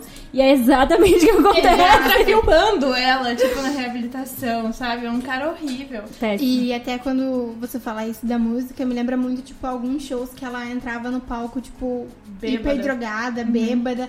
E eu lembro de um que foi muito forte, porque eu acompanhava ela. Eu era bem pequena, né? Quando eu comecei a acompanhar ela, assim, eu gostava muito dela. E eu lembro de um show que ela fez, que foi bem no fim da carreira, que ela entrou no palco completamente bêbada e drogada e ela não conseguia cantar. E as pessoas começaram a vaiar muito ela. Eu lembro que até hoje, tipo, se eu ver esse vídeo, tipo, eu choro, sabe? Porque foi uma coisa muito impactante, porque é uma coisa que ela fazia, porque ela gostava, porque ela conseguia se expressar, mas até o público que acompanhava ela, os fãs dela, não tinham como saber como era no íntimo ou como ajudar ela. E até ela, quando tentava se ajudar, as pessoas iam lá atrás dela na reabilitação pra fazer ela voltar aquilo. E também uma coisa que me lembra muito ela foi quando ela veio pro Brasil, aquelas fotos que tem dela, se eu não me engano, no Rio de Janeiro, que ela tá, tipo, hiper bêbada assim e a blusa dela cai. Aham. E todo mundo, tipo, ficou super zoando ela e tudo mais. E Depois de ver, tipo, faz todo Sim. sentido, assim. Eu gosto desses é documentários muito de, de pessoas famosas que mostram a realidade, porque você entende a pessoa, você vê que é um humano, você entende a arte que a pessoa fazia, Sim. o porquê ela fazia. Enfim, é bem chocante. E você, Belo? Eu vou dar uma roubadinha também, eu vou citar dois. é, mas deixando claro que um é melhor que o outro. É, mas eu vou citar como menção o filme Carol, é, do Todd Haynes, que é, so- que é na década de 40 ou 50. Não lembro agora que você assistiu mais, mais recente que eu. Quando que, quando que se passa o filme? Carol? É, Eu não assisti. Carol, viu? Com a Kate Blanchett. Eu É, vi? Aquele Rooney romance. Mara. Romance com a Rooney Ah, Mara. eu vi Você viu sim. esses tempos, Nossa, esses dias? é verdade. Quando que se passa o filme? É década de 60, não é? 60, tá. É sobre o. Desculpa, eu sou ruim com o nome. É sobre o primeiro encontro e sobre o romance de duas mulheres, mas com um contexto muito pesado da época e também é, eu gosto muito do- de como a narrativa desse filme é bem clássica, assim, apesar de tocar em temas mais ousados, diria assim, ele é um filme que eu realmente gosto muito. Mas o meu favorito desse ano é um filme chinês, se chama As Montanhas Se Separam, é de um diretor chamado Jia Zanke. É, o Kleber Mendonça Filho, nosso querido diretor de Bacurau e Aquários e o, Som ao Redor, fez uma lista dos filmes favoritos dele da década. Esse ficou em primeiro. É, é, um, é um filme que se passa em três fases. É, primeiro começa acompanhando uma mulher chinesa e os dois, os dois maiores pretendentes dela na época. Ela- é, essa, essa primeira parte do filme é sobre ela basicamente fazendo uma escolha. É, depois o filme passa alguns anos, você mostra, ele mostra qual é a escolha dela e quais foram as consequências que isso teve para a vida dela e também para a vida dos dois pretendentes. E a terceira parte do filme é sobre, as é sobre o filho dela. É mais é, depois que o filho dela já cresceu, ele, ele tá indo pra escola e mostra a relação dos dois e como tá a vida dela naquele momento. É um filme muito triste. ele, ele é bem melancólico, na verdade. É, mas eu gosto muito da forma madura que ele trata as coisas. É um filme que é, nesse caso ele é um filme ultra realista. Acho É, ele não tem tantos tantos tantos momentos assim que a gente diria que são cinematográficos exatamente. É um filme que ele toca na ferida é um, filme forte. E eu gosto muito dessa separação de capítulos que ele faz. Eu gosto quando um filme faz isso. Nesse caso funcionou bastante. As montanhas se separam Você comentou de Carol, eu sou horrível com nome. Tipo, se eu assistir um filme hoje, se me perguntar daqui uma semana o nome, eu não vou saber se não tiver anotado. Mas logo que você começou a falar, eu lembrei dele. Eu lembro que quando eu assisti, eu gostei bastante dele também. É uma relação muito bonita que é construída ao longo do filme. No começo você fica, tipo, meio sem entender o que vai acontecer. E mesmo não se concretizando aquilo que você acha que vai acontecer, é uma relação muito bonita que se cria ali no meio das personagens e tudo mais. É, mas o que eu escolhi para esse ano foi, é uma adaptação de livro também, que foi adaptado para o Quarto de Jack, que o nome do livro é O Quarto. Eu lembro que quando eu tava lendo o livro, foi logo que eu comecei a namorar com o Belo. E eu me enrolava para ler o livro porque na descrição, né, durante os capítulos e tudo mais, era uma coisa muito pesada, era uma coisa que tinha muita descrição assim do que estava acontecendo. Eu lembro que eu ficava muito agoniada. E quando eu cheguei em 70%, eu terminei o livro em uma noite, porque eu lembro que foi na parte que eles, né, tipo, tentaram fugir e tudo mais. E eu lembro que eu comecei a chorar desesperadamente, tipo, meu Deus, o que vai acontecer? Como se eu estivesse ali acompanhando eles realmente. E quando eu assisti o filme, eu lembro que eu gostei muito, mas ao mesmo tempo eu achei ele mais fraco do que o livro, do que o sentimento que ele passa. É, eu, assisti, eu achei o filme super bom, mas o livro é mil vezes melhor. E eu escolhi esse filme pra colocar aqui. Eu não sei se alguém já assistiu. Já. Você assistiu, Jack? O quarto de Jack. Assisti. É muito bom, né? Só dá pra ver uma vez esse filme, né? Sim, você Eu fica duas. agoniado, né? Nossa, Eu vi duas, foi de Foi chorar. pesado. pesado o Eu vi uma vez, mas eu perdi o começo, porque eu vi na TV. mas eu chorei, daí eu tava, tipo, assistindo no quarto da minha mãe na net, assim, daí eu tava, tipo, ah, chorando, minha mãe tá no quarto, tipo, o que que tá acontecendo, Juliana? Eu, ah. Tipo, Juliana chorando, acabou o mundo, acabou o Exato. Direction. O que, o que tá acontecendo? Minha filha tem sentimentos? Oh, mas foi aí que, que foi lançada a carreira do, da criança Trowbley. Trowbley, não sei qual é nome. Jacob Tremblay. Ele é um amorzinho. Essa Ele- pessoa E maravilhosa. foi Quais outros filmes meio, ele fez? meio que a grande estreia da Brie Larson. Ela, ela já Ela tinha feito. Oscar, né? Ela já tinha feito outros filmes, mas esse foi o filme que tornou ela uma estrela. né? Mas quais outros filmes o Anjos da menino Lei. fez? O Jacob ele fez o. ele fez o Extraordinário. Ele tá É ele? coberto de Ele faz CGI, tudo. mas Ele ele, faz tudo. e ele fez mais alguns filmes. Todos os ele filmes fez que o chamado você Good. Boys também. Todos os filmes que você assistir atualmente numa criança é ele. Uma criança super inteligente, super Ou a criança de Jojo Rabbit. Ah, é. Isso a gente vai ver Quiseram dar uma né? diferenciada. Ele fez até o Predador, pra você ver. É, Só o Predador tem- Só novo. tem ele de criança. né? Ele era o predador. Eu fui, a- quando eu assisti esse filme com o Bela, eu fui a pessoa chata que falou assim, o livro é melhor. Mas realmente, o livro é muito melhor, é muito mais impactante, como ele descreve muito bem. É, você Parece que você tá ali dentro da cena, sabe? Mas enfim, é, em 2016 a gente teve La La Land. Ficamos bastante tempo, 2015. É, tivemos La Eu La tava em Land. dúvida se já tava em 2017. Moonlight, Deadpool, Fragmentado, Esquadrão Suicida, Moana, Animais Fantásticos e Onde Habitam.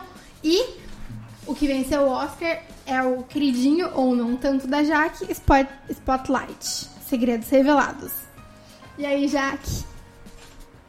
Jogou um shade aqui em mim. ah, não gostei muito do Spotlight, eu achei ok, mas assim, não sou jornalista, não gostei tanto. Pra mim, o melhor da- do ano é A Criada. Pra mim é um filme maravilhoso, incrível. É um filme coreano. Ele é, ele parece que são três filmes em um filme só. É um filme maravilhoso, incrível. É, tinha na Netflix até pouco tempo atrás, ainda não sei se tem agora. Acho que tem. Tem? Acho que tem ainda também. Então, gente, quem não Porque assistiu, entrou assista. no final do ano passado, se eu não me engano, no Netflix, que eu vi bastante gente comentando logo que entrou. É? Ah, É maravilhoso, enfim. Daí a história de dois vigaristas que se infiltram numa família coreana que tem dinheiro, enfim. E, e aí o negócio vai ficando muito louco. É meio e- parasita. Não. É, dife- é diferente. Você já assistiu? Não. É diferente, assim. É, lembra, de certa forma, Parasita, mas eu acho que o, Eu rumo acho que leva. é- Bem diferente. Bem diferente. Bem mais drama, né? Bem mais drama do que Parasita, assim. É, eu acho que sim. É, é que é, é- é diferente porque são muitas, muitos pontos de vista, assim, da história. Você vai gostar que tem muitos pontos de vista. É, enfim, o Belo pode me complementar na explicação desse filme, mas é um filme muito bom, é incrível. Não, por mim tá. Incrível ótimo, já tá, falou. já, incrível tá. Ponto final. Quando muita gente começou a falar logo que entrou na Netflix, eu fiquei com vontade de ver. E eu mandei mensagem pro Belo falando: Olha, tem tal filme que entrou na Netflix e as pessoas estão falando bem. Quer assistir comigo? Daí ele falou: Ah, já assisti. Daí eu fiquei tipo: Ah, Ah, tá. Daí meio que foi passando o tempo, eu esqueci de assistir, sabe? Tipo, eu fui assistir minhas séries e tudo mais, e eu esqueci desse filme completamente. Mas assista, é um bom filme. É, é muito interessante, é que nem eu falei, são três filmes dentro de um filme. Uhum. E é, é muito legal. É tipo, acontece muitas coisas que você não tá esperando. É um filme que te prende, ele é um filme um pouco longo, assim, mas você não sente o tempo passar, porque ele é interessantíssimo. Entendi. Vou procurar, então. E você, Belo? O meu filme desse ano é, foi um ano um pouco difícil de escolher também, mas a Jaque meio que deu um spoiler agora há pouco, mas agora eu vou falar de forma mais aberta. Também é um filme do Olivier Azayas, que foi a minha escolha em 2014. Em, em 2016 ele fez um filme chamado Personal Shopper, filme com a Kristen Stewart, como, agora como protagonista, e pra mim uma das melhores atuações da década, entre, tanto entre homens e mulheres. Eu ainda É. no Crepúsculo, parte 2. Inclusive, pegando as minhas escolhas, talvez a Kristen Stewart seja a atriz da década pra mim, porque ela tá muito presente aqui na lista. É, é um filme que eu acho ele tão bom, porque hum, ele é um filme sobre fardo de alguma forma, mas é um fardo que a pessoa não quer carregar. Ela tem meio que um poder, ela é de uma família de médium. é, o ir- irmão dela era muito mais avançado nisso, é, o irmão dela morreu. E ela também Mas tem. era mais avançado também porque ele realmente quis se abrir pra aquilo também. e quis evoluir aquilo, né? E ela carrega esse fardo, ela e eu acho que o filme passa muito bem a sensação disso, porque é uma pessoa que tem essa capacidade, mas que ela não quer se avançar, ela se sente traumatizada, ela se sente assustada. E é um filme muito sobre esse contato espiritual. Eu não manjo disso, até porque eu não gosto de me informar muito, porque eu tenho um pouco de medo também. Talvez eu fosse a personagem da Kristen Stewart.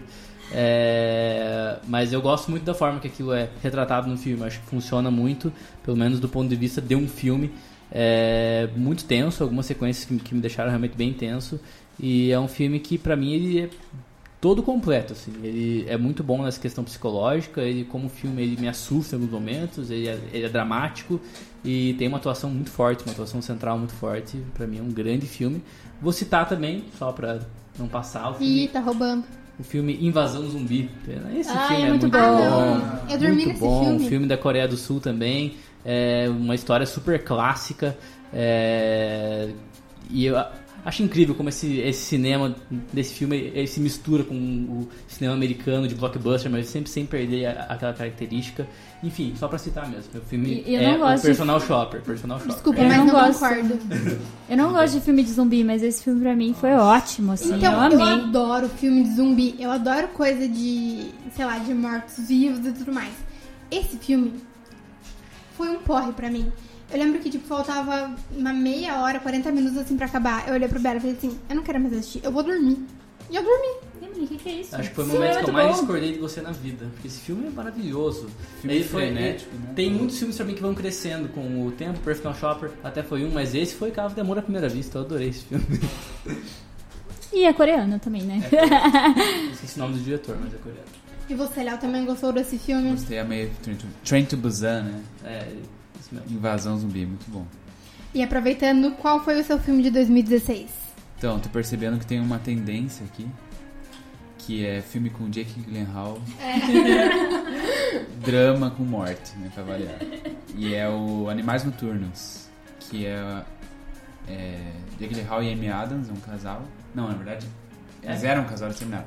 É ela Ai, lendo o livro dele após o, após o término deles. E daí meio que ela entra no livro, assim, né? Uhum. Tipo, a história do ponto de vista dela, do livro dele. E é dirigido E- pelo Tom Ford, né? Tom Ford Um de. Estilista. Tom Ford que fez um ótimo. Assim, Zulander, né? Ele fez o esse Apesar de. Animais Noturnos, ele fez Zulander. Ele fez também A Single Man, né? Filme Ah, com, o, com o Colin Firth, que é bom filme. Eu gosto mais da Single Man até. E é isso. Minha tendência aqui.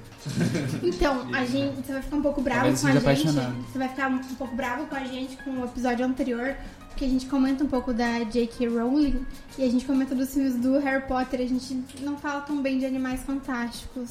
Mas é Mas Animais é Animais Noturnos. Animais Noturnos. Meu Deus! Ai, desculpa. É que você Animais. falou animais, eu olhei animais aqui e eu fiquei, hum, Animais Ah, Fantásticos. essa foi quase. Essa foi fácil, ó. Esse É. Desculpa. Animais. Mas você não gosta de Animais Animais Fantásticos. Você não gosta de animais noturnos? Animais fantásticos. Animais fantásticos. Ah, gosta. noturnos você gosta. Animais fantásticos Só você não gosta. Não, é. Ah, tá. Então Mas- você não vai ficar com bra- bravo com a gente. Mas esse de no- é, os animais noturnos é, foi muito foda, porque pra mim eu acho que foi bem é, o que eu falei de filmes que me marcaram. Que eu fiquei muito pensando depois desse filme, o final dele, tipo, muito uma facada no estômago, assim, você fica pensando o que vai acontecer, o que aconteceu. Eu, eu achei maravilhoso, assim, desde a abertura até o final, ele é um filme, tipo, incrível. Ele assim. explica o nome do porquê que é noturno? Qual animal noturno? Ah, é uma mais ou coruja? Acho que não tem né? referência no É filme. meio, meio Sério? sim. A gente gosta Alguém quando que aparece o nome do é, filme Explica o nome. no filme, Eu no odeio livro isso. ou na série. Sério? Isso, odeio. É. É tipo aquele filme, o- a animação que saiu esse ano pro Oscar, que foi o Missing Link. E durante a animação, ele fala acho que umas 40 vezes o link perdido. Mas é que daí é o extremo. E daí você É. fica tipo, caralho, para de falar Eu isso, já entendi. sabe? Aham. Só que, tipo, na primeira vez que fala, já explica o porquê, então não precisa ficar repetindo, e ele fica repetindo. Nesse caso, acho que fica realmente chato. Mas igual a gente, a gente leu Pequenos Incêndios por toda parte. Foi incrível a parte que ela explicou o porquê do Pequenos Incêndios por toda parte. Que é tipo Ou no primeiro Casca capítulo, Beira-Mar. é. Tipo, eu acho muito incrível do porquê que ele pega e explica o porquê do nome. Então, eu entendo você, Ju. Sim. Eu sou aquela pessoa igual. Teve um meme famoso do Peter Griffin do Family Guy que toda vez que cita o nome do filme eu falo Yes! É! Mas o Animais Noturnos meio que deixa solto, assim, que alguém chama ela assim, ah, você quer ela trabalhar à noite só, daí fala, ah, você é um animal noturno. Mas não- Ah, não tem uma Não a explicação direta. É, acho que não precisa ser, tipo, muito claro, mas ter um porquê do é. nome. Não, sei lá, o filme conta uma história e, tipo, o nome é outro. Ou o nome é, sei lá, tem uma bruxa, daí o nome é A Bruxa. É. Ah, podia ter. Esse é muito o nome. melhor. É. sempre o nome que eu daria, assim, eu não sou muito criativa. É tipo, vou falar sobre a mesa. Ah, mesa. Qual o nome do nosso podcast? Podcast. Essa era a primeira opção. E você, Ju, qual o Ah, seu eu não melhor filme? É, a Jaque falou que o filme dela são três filmes em um só, o meu são 23 pessoas e um personagem só. Meu preferido é Fragmentado. Eu gosto de filmes que não fazem sentido, ou filmes estranhos, ou que tem serial killers, ou. Eu gosto desse tipo de filme. É, esse filme, eu também gosto muito dele, porque são, são três. Tem o primeiro que foi lançado, é, foi Corpo Fechado, aí tem Fragmentado, e em 2018 ou 19, 18, saiu Vidro. E eu acho que desses três, Fragmentado tipo, é o melhor em disparado. Acho que nem se compara com nenhum dos, dos outros dois. Melhor que corpo fechado? Eu melhor corpo discordo. fechado. Eu discordo. Esse corte também. Corpo fechado. Eu gosto bastante também de corpo fechado.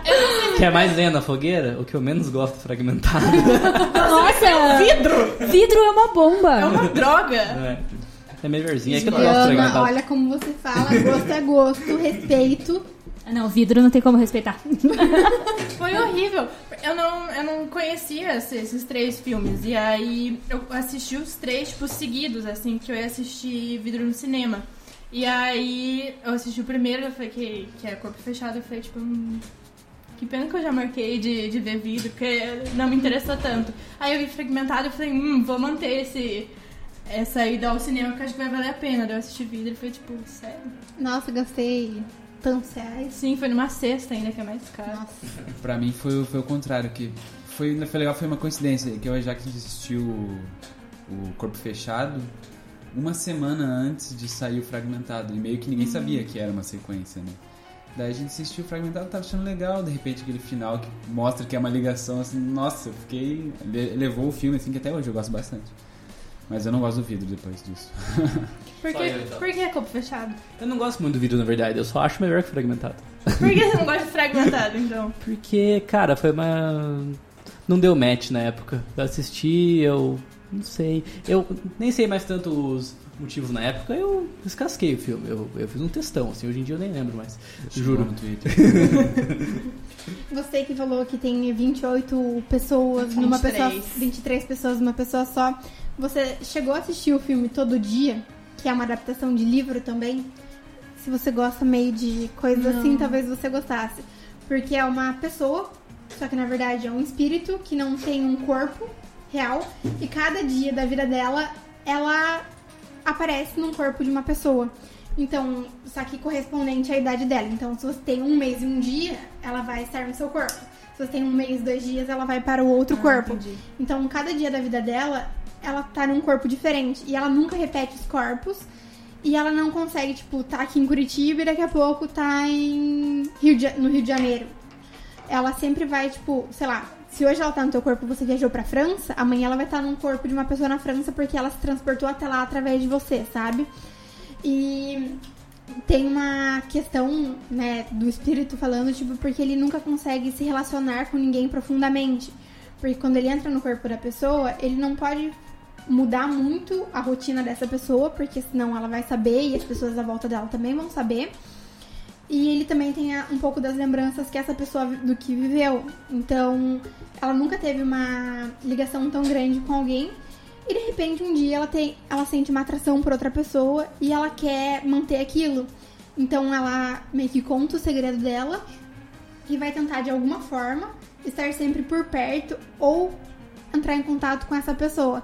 É um filme super legal, é bem adolescentezinho assim, mas ele é bem diferentão. Assim. Mas é a sua escolha desse ano? Não, porque não é desse ano. Ah. Só que teve relação com o filme. É, só porque teve Entendi. relação com as 23 pessoas. É, a minha escolha para esse ano foi A Chegada com a Amy Adams. Não é um filme que eu acho, tipo, esplêndido nem nada. Mas entre as opções que tinham, eu fiquei em dúvida entre A Chegada e Moonlight, que foram dois filmes que eu gostei bastante. E por ter a Amy Adams, eu escolhi esse. É, eu queria falar um pouco sobre Esquadrão Suicida. Todo mundo falou super mal ah, desse não filme. acredito. Mas Foi a sua escolha.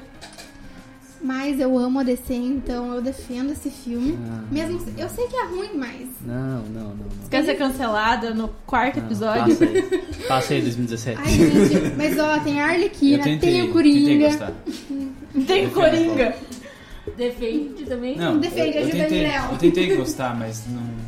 Eu tenho Não, esperança ele é. Coringa, mas- tem aquele Coringa emo, né? Mas a gente tem que defender a DC, né? Eles estão tentando fazer filmes bons. É, eles não conseguem. Agora tá na conseguindo. Eles não estão conseguindo, mas eles estão tentando. Agora tá conseguindo. É, atualmente, dois foram- exatamente. Só o Joker, né?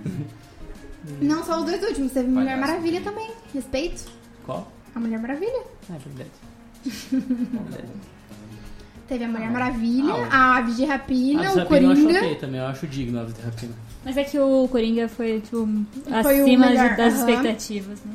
Aí posso fazer uma menção rosa em 2016? Diga. Queria falar de Raw. Qual? Raw, não sei se alguém já viu. É, o francês? Um filme francês Ai, sobre é bom. canibalismo. Maravilhoso. Rod Cru. Sim. Eu tenho um É. problema grande com esse filme, sabia? Eu acho que É. ele não faz sentido. Eu acho que enquanto ele tá acontecendo as coisas que ele se propõe a fazer, eu acho massa. Mas o ponto de partida do filme pra mim não faz sentido. Mandar ela pro lugar lá pra ela comer carne. Mas é que não era pra ela comer carne, eu acho. Ela come Mas já sem tinha querer. outros casos na família. Isso. É, Não, mas são- a mãe dela é a fala: não coma, geração, não né? coma, Qual não coma, não coma. É É assim. Quer falar, Joaquim? sabem. Não, eu vou fazer um resumo então. É assim: é um filme de uma menina É um filme francês, Um filme né? francês, de uma menina que ela vem de uma família completamente vegetariana ou vegana, não sei, não Isso. come carne de jeito nenhum. Até, tipo, no começo do filme mostra, tipo, uma cena que a menina quase come carne, a mãe dela fica, tipo, meu Deus, faz, tipo, um, um maior barraco, assim. E aí, só que ela, ela passou na faculdade, ela vai pra uma faculdade de veterinária. E aí, durante o trote, ela é obrigada a comer carne. E aí, depois que ela come carne, coisas estranhas começam a acontecer e ela fica com vontade de E daí, comer ao carne. longo do filme, você descobre que tem uma ligação da mãe dela não querer e da irmã, né? A, mãe e a irmã fizeram essa mesma faculdade, fizeram um curso de veterinária. E tem uma ligação com o que vai acontecer. E ela seria, tipo, a terceira geração do que vai acontecer. Então eu concordo um pouco com o Belo, tipo, não faz sentido mandar ela pro lugar sabendo qual é o trote e o que talvez possa vir a acontecer. Mas eu gosto do filme. O filme Eu é maravilhoso. Achei Depois, bom. depois que o trote acontece, você entende a história, depois disso o filme fica muito bom. E é muito, tipo, sobre. Eu acho que é um filme pra incomodar. Parece que todas as cenas foram pensadas pra você ficar, tipo, incomodadíssimo. Incomodadíssimo. Tem uma cena que eu acho que chega no auge do incômodo da vida, assim. É bem explícito. É, mas é um filme que pra ver uma vez só. Tipo, veja e. É É isso. É pesado. É de um pouco canibalismo. Então, agradável não é. comendo carne, talvez seja mais incômodo pra você ainda do que pra gente. É. Mas é bom. Mas o filme é bom. Vale a pena. Acho que tem no Netflix também, né? Sim, sim. Tinha.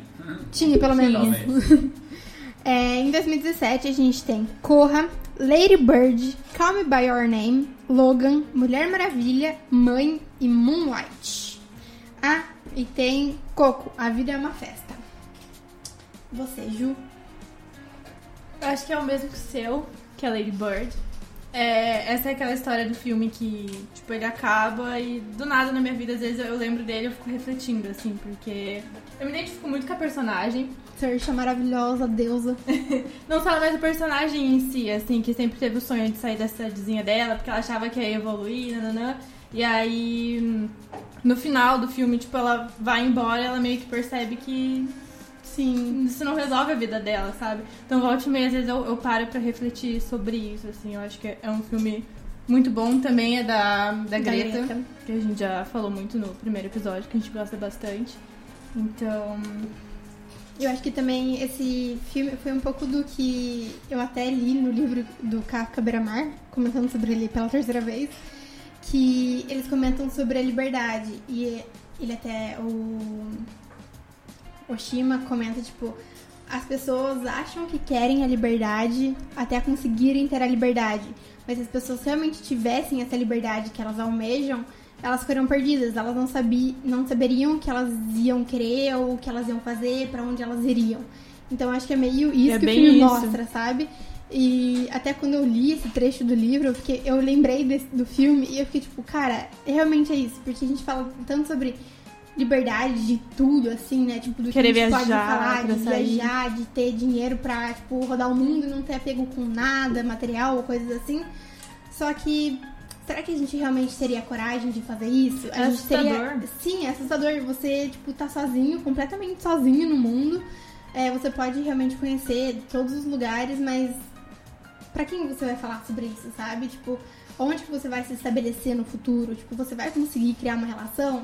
Então, acho que é um pouco disso que esse filme traz e sim, Sim. é o filme que eu traria pra esse ano. É, eu fiquei um pouco em dúvida porque eu gosto também muito de Mulher Maravilha. Mas eu acho que esse filme mexeu muito comigo, não só na época, mas tipo até hoje, às vezes, igual, tipo, eu li o livro essa semana e eu lembrei dele. Então acho que vale muito a pena por causa da Cersei e da Greta. Tem um. Tem, tem algo desse ano que foi o Oscar de melhor atriz, que eu lembro que tinham muito, muitos indicados muito boas. Todas elas estavam num, num nível muito parecido, menos a Saoirse Ronan, que pra mim arrebe- ela arrebenta nesse filme, ela, ela destrói. Ela tá muito bem agora no Através das Mulheres também, que ela foi indicada, mas nesse filme ela destrói. Ela, ela tem uma atuação fantástica, assim. Acho que talvez não tenha sido tão levada a sério por ela ser tão jovem Sim. e ter sido num filme de uma diretora estreante, assim, era um filme mais adolescente. Senão ela, ela teria ganho com os dois Eu lembro costas. que esse ano até não tinha muito apelo pra esse filme ganhar como melhor filme, né, no Oscar, que foi o Moonlight que ganhou. Mas eu lembro que, tipo, até o último momento eu tava torcendo pra esse filme, sabe? Tipo, eu quero que esse filme seja visto pelo maior número de pessoas possíveis e que ele realmente tenha o reconhecimento que ele merece. Esse ano quem ganhou foi o A Forma d'Água. Foi a forma d'água? É que é do ano seguinte daí, né, o Oscar. De- o filme é de 2017, mas o Oscar é de Sim, mas em 2018. 2017 quem ganhou o Oscar foi Moonlight. Mas o Lady Bird é de 2017. E, O ah, Oscar foi sim. 2018. Ah, é verdade. É, mas quem ganhou esse ano foi Ah, Moonlight, isso no sim. caso. Isso sim, no caso sim. Então, aproveitando que você está falando, qual o seu filme? Queria deixar duas deixas bem rápidas para dois filmes nacionais muito bons esse ano: o Arábia e um filme chamado Corpo Elétrico, dois filmes que eu acho excelentes. Mas esse, esse ano não, não teve muita concorrência porque é o meu filme número 2 da década, que é o Me Chame Pelo Seu Nome. É um filme que foi amor à primeira vista, ele me arrebatou. É, acho que a história é bem conhecida, né? Acho que a maioria assistiu. É sobre um professor que ele recebe um aluno de intercâmbio em casa, que é o Oliver, e o Oliver acaba tendo uma relação com o Hélio, que é o filho do professor. É, é um eu eu valorizo muito esse filme porque eu acho que ele consegue tocar em muitas, muitas questões muito arriscadas. Ele é um filme é, muito sobre sexo, é um filme é, muito sensual, muito forte nesse sentido, mas ao mesmo tempo ele é um filme muito terno, ele é um filme muito é, muito acessível, assim, eu acho, pra quem quiser assistir. Ele não é um filme explícito em momento nenhum, ele é um filme é, romântico, ele, ele, ele funciona pra mim em basicamente todos os sentidos. Eu acho que o Timothée Chalamet, que é a grande revelação nessa época, né? Hoje em dia você vê ele em tudo que é filme, mas nessa foi mas Principalmente junto com a Saoirse. é, mas esse foi o filme que, que trouxe mais ele e eu acho uma atuação também que era de Oscar daquele ano, é, podia ter ganho, é, perdeu pro, pro Gary Oldman, ah, aquele filme do Churchill, puta que pariu.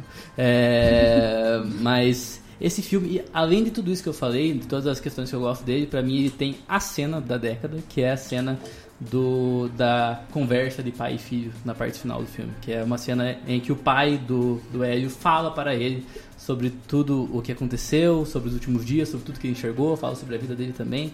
E essa cena foi é destruidora. Eu, eu acho esse filme, é, assim como o Tabu, são os dois filmes dessa década que pra mim estão num- entre os favoritos da minha vida inteira, assim. São dois filmes que eu tiro o chapéu pra tudo. É Funciona um em filme tudo. muito maduro, né? Porque ele trata de um Muito. tema delicado. De uma forma muito boa, tipo, a relação dele com o pai, o pai que sabia, a maneira que, tipo, ele não tem preconceito nenhum por isso. O fato de, do Hélio e do Oliver de- descobrirem que estão apaixonados um pelo outro lá por uma hora e pouco do filme, pra mim é incrível também, porque é, nessa hora até o Hélio fala pro Oliver, nossa, quanto tempo que a gente perdeu, né? Eu acho mu- muito incrível. É um, é um filme que funciona tudo pra mim. Eu fiquei chocado quando eu vi o Tabu e eu senti que talvez um filme pudesse ser do mesmo nível que Me Chame Pelo Seu Nome dessa década. Eu demorei pra aceitar um pouco isso, mas é um grande filme. E é um filme também que é esteticamente muito bonito, que ele foi Nossa, gravado lindo. acho que no, no sul ou do norte da Itália, assim. Nossa, é um filme muito bonito. E não sei, quando eu gosto de um filme, eu também gostei muito de Call By Name, eu começo a pesquisar tudo sobre, ver entrevistas dos atores. E foi muito legal ver a relação do, do Timothée Chalamet com o, O Armie Hammer. Isso, a relação que eles construíram enquanto estavam gravando o filme e até antes, assim, que acho que ver as entrevistas deles depois, assim, você vê que acho que isso ajudou muito na hora de, de atuar, assim, no filme, que você vê que o relacionamento dos dois é muito orgânico, assim. Também é um Você ponto. comentou um pouco da fotografia. Eu, se eu não me engano, me corrijam se eu estiver enganada, em 2016 a gente teve Manchester à beira-mar. E eu lembro que quando eu assisti, eu não gostei tanto até. Eu gostei do enredo, mas não foi tipo uma coisa que, tipo, meu Deus, melhor filme da minha vida. Tanto que eu não coloquei ele aqui. Mas eu lembro que a fotografia, tipo, me pegou bastante, assim, sabe? E eu lembro que eu fiquei, tipo, uns dois dias, tipo, falando, meu Deus, que filme maravilhoso esteticamente, a fotografia dele, as cores dele e tudo mais. Que foi no mesmo ano que teve o Moonlight, né? E o Moonlight também conseguiu trabalhar bem isso, tipo, nas cenas quando era quando tava acontecendo uma coisa ruim, as cores, ou uma coisa boa, ou até a parte da, da relação da família e tudo mais. E eu lembro que em 2016 foi uma coisa tipo, que eu fiquei muito impressionada, que foi a questão da fotografia mesmo. Que Você é o- descobriu a fotografia. Não descobri, foi meu primeiro ano de faculdade, então Ah, tipo, eu tava muito impressionada, assim, sabe? Tipo, meu Deus, que que você tinha que reparar. foda. Aham. E daí a gente teve aula com a Armata, que Aham. também te deu aula, então foi uma coisa que tipo, me impactou bastante na época. É... Léo, você. Eu, esse ano foi difícil de escolher, mas pelo coração foi o Logan. Porque peguei desde a infância ali, assisti o X-Men e Wolverine desde sempre. E aquele fechamento da história dele é maravilhoso pra mim. E é um filme maduro, eu acho, de super-heróis, sabe? É, eu- pra mim é o melhor filme de super-herói de todos, assim. E eu. Não sei. Você gosta do filme do Logan anterior a esse? Se eu não me engano, foi o Origins, né? Não, foi, teve um outro antes que é Imortal. É. É, é ruim os dois outros. né? é do mesmo diretor até o Imortal, mas o, o James Mangold, né? Que fez o Ford vs Ferrari agora. né? Isso. Mas o Logan pra mim, nossa, é acima de tudo. E eu gosto de super-herói, então é acima dos outros, assim, desesperadamente.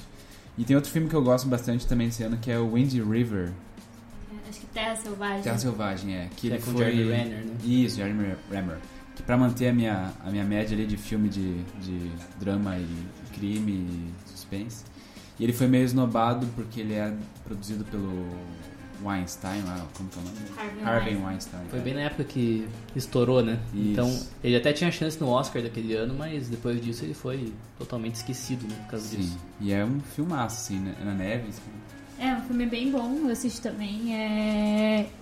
Ah, é é um filme muito interessante, é uma história de uma, uma agente do FBI que vai. Eu não lembro pra onde ela vai, se vocês puderem me ajudar, mas era uma terra, tipo, basicamente de gelo, assim. E bem indígena, então tem toda essa cultura indígena onde aconteceu um crime, onde uma menina ela foi estuprada e morta. E é um filme que tem o Gavião Arqueiro e a Feiticeira Escarlate. e não é Vingadores 4. E é muito bom, gente. É, é um filme muito profundo, assim. É, apesar de ter o Gavião Arqueiro, né? Ele é bem bom mesmo, ator. Aham. E é um filme, é um filme espetacular, assim, vale super a pena ver. Eu acho que é um dos melhores filmes mesmo, pra mim, né, do ano, assim. Então, pra você também é esse ou é outro filme? Então, pra mim tem vários desse ano. Get Out é um filme que eu adoro, eu amo no meu coração. É, mas eu vou escolher Uma Mulher Fantástica. que ganhou o filme de melhor filme estrangeiro, se eu não me engano, no, nesse ano. Ele é um filme chileno. Você gosta da América do Sul? Gosto. Eu América gosto do muito. Sul e, e Coreia. O resto, o resto não vale. Filme americano com a Jaque não fala. Eu gosto de alguns. Chupa, Estados- chupa Estados Unidos. Mas é um filme maravilhoso, gente. É muito legal. É sobre uma mulher trans que ela, ela tem um caso com um cara. E eles têm um romance, enfim, eles é, são basicamente quase casados, assim, moram juntos e tal. E esse, caso, esse cara vem, ele vem a falecer, sabe? E aí mostra todo o percalço dessa mulher depois desse cara ter falecido, em relação à mãe, em relação a bens, em relação a tudo, sabe?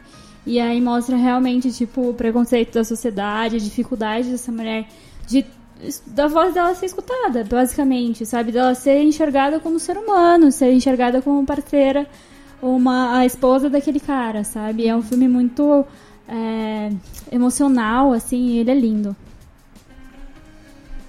Muito bem. Fica a minha dica. Bora 18 então. Bora 2018.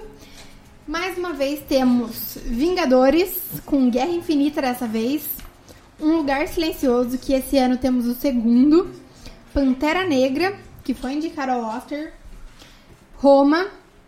Nasce uma Estrela com Lady Gaga. Bohemia Rhapsody com como mais conhecido como o filme do Queen. Jogador número 1 um, e o vencedor do Oscar que foi A Forma d'Água. É, Quer comentar um pouco, Léo, sobre esse ano, 2018? Não? Calma, quero. Quer, mas ele tá conferindo ainda. É, tô vendo as a cola anotações Tá dele. ferindo aqui as notas. Desculpa a surpresa. É bom ser o último, que você consegue pensar bem. É, uma mansão pra Homem-Aranha no Aranha Verso, que pra mim é, é muito massa, uma das melhores animações que tem. E pra mim o melhor filme é o Quiet Place, Um Lugar Silencioso, que tô morrendo de ansiedade pra ver o 2 agora. Apesar de não querer que tivesse dois, agora que saiu o trailer eu quero muito ver. E pra mim é um espetáculo, assim, de... que você não consegue imaginar um filme sem som e... E no cinema todo mundo Sim. em silêncio, você não conseguia respirar, não conseguia se mexer na cadeira. Eu acho que um pouco de erro desse filme até, eu gosto bastante dele, né? Pela questão de você ficar, tipo, meu Deus, um filme sem falas, ou com o mínimo de falas possível. Só que eu acho que a trilha sonora desse filme não ajuda tanto. Foi até uma coisa que eu tava comentando com o Belo esses dias, porque eu comentei do 2, né, pra gente ir no cinema assistir.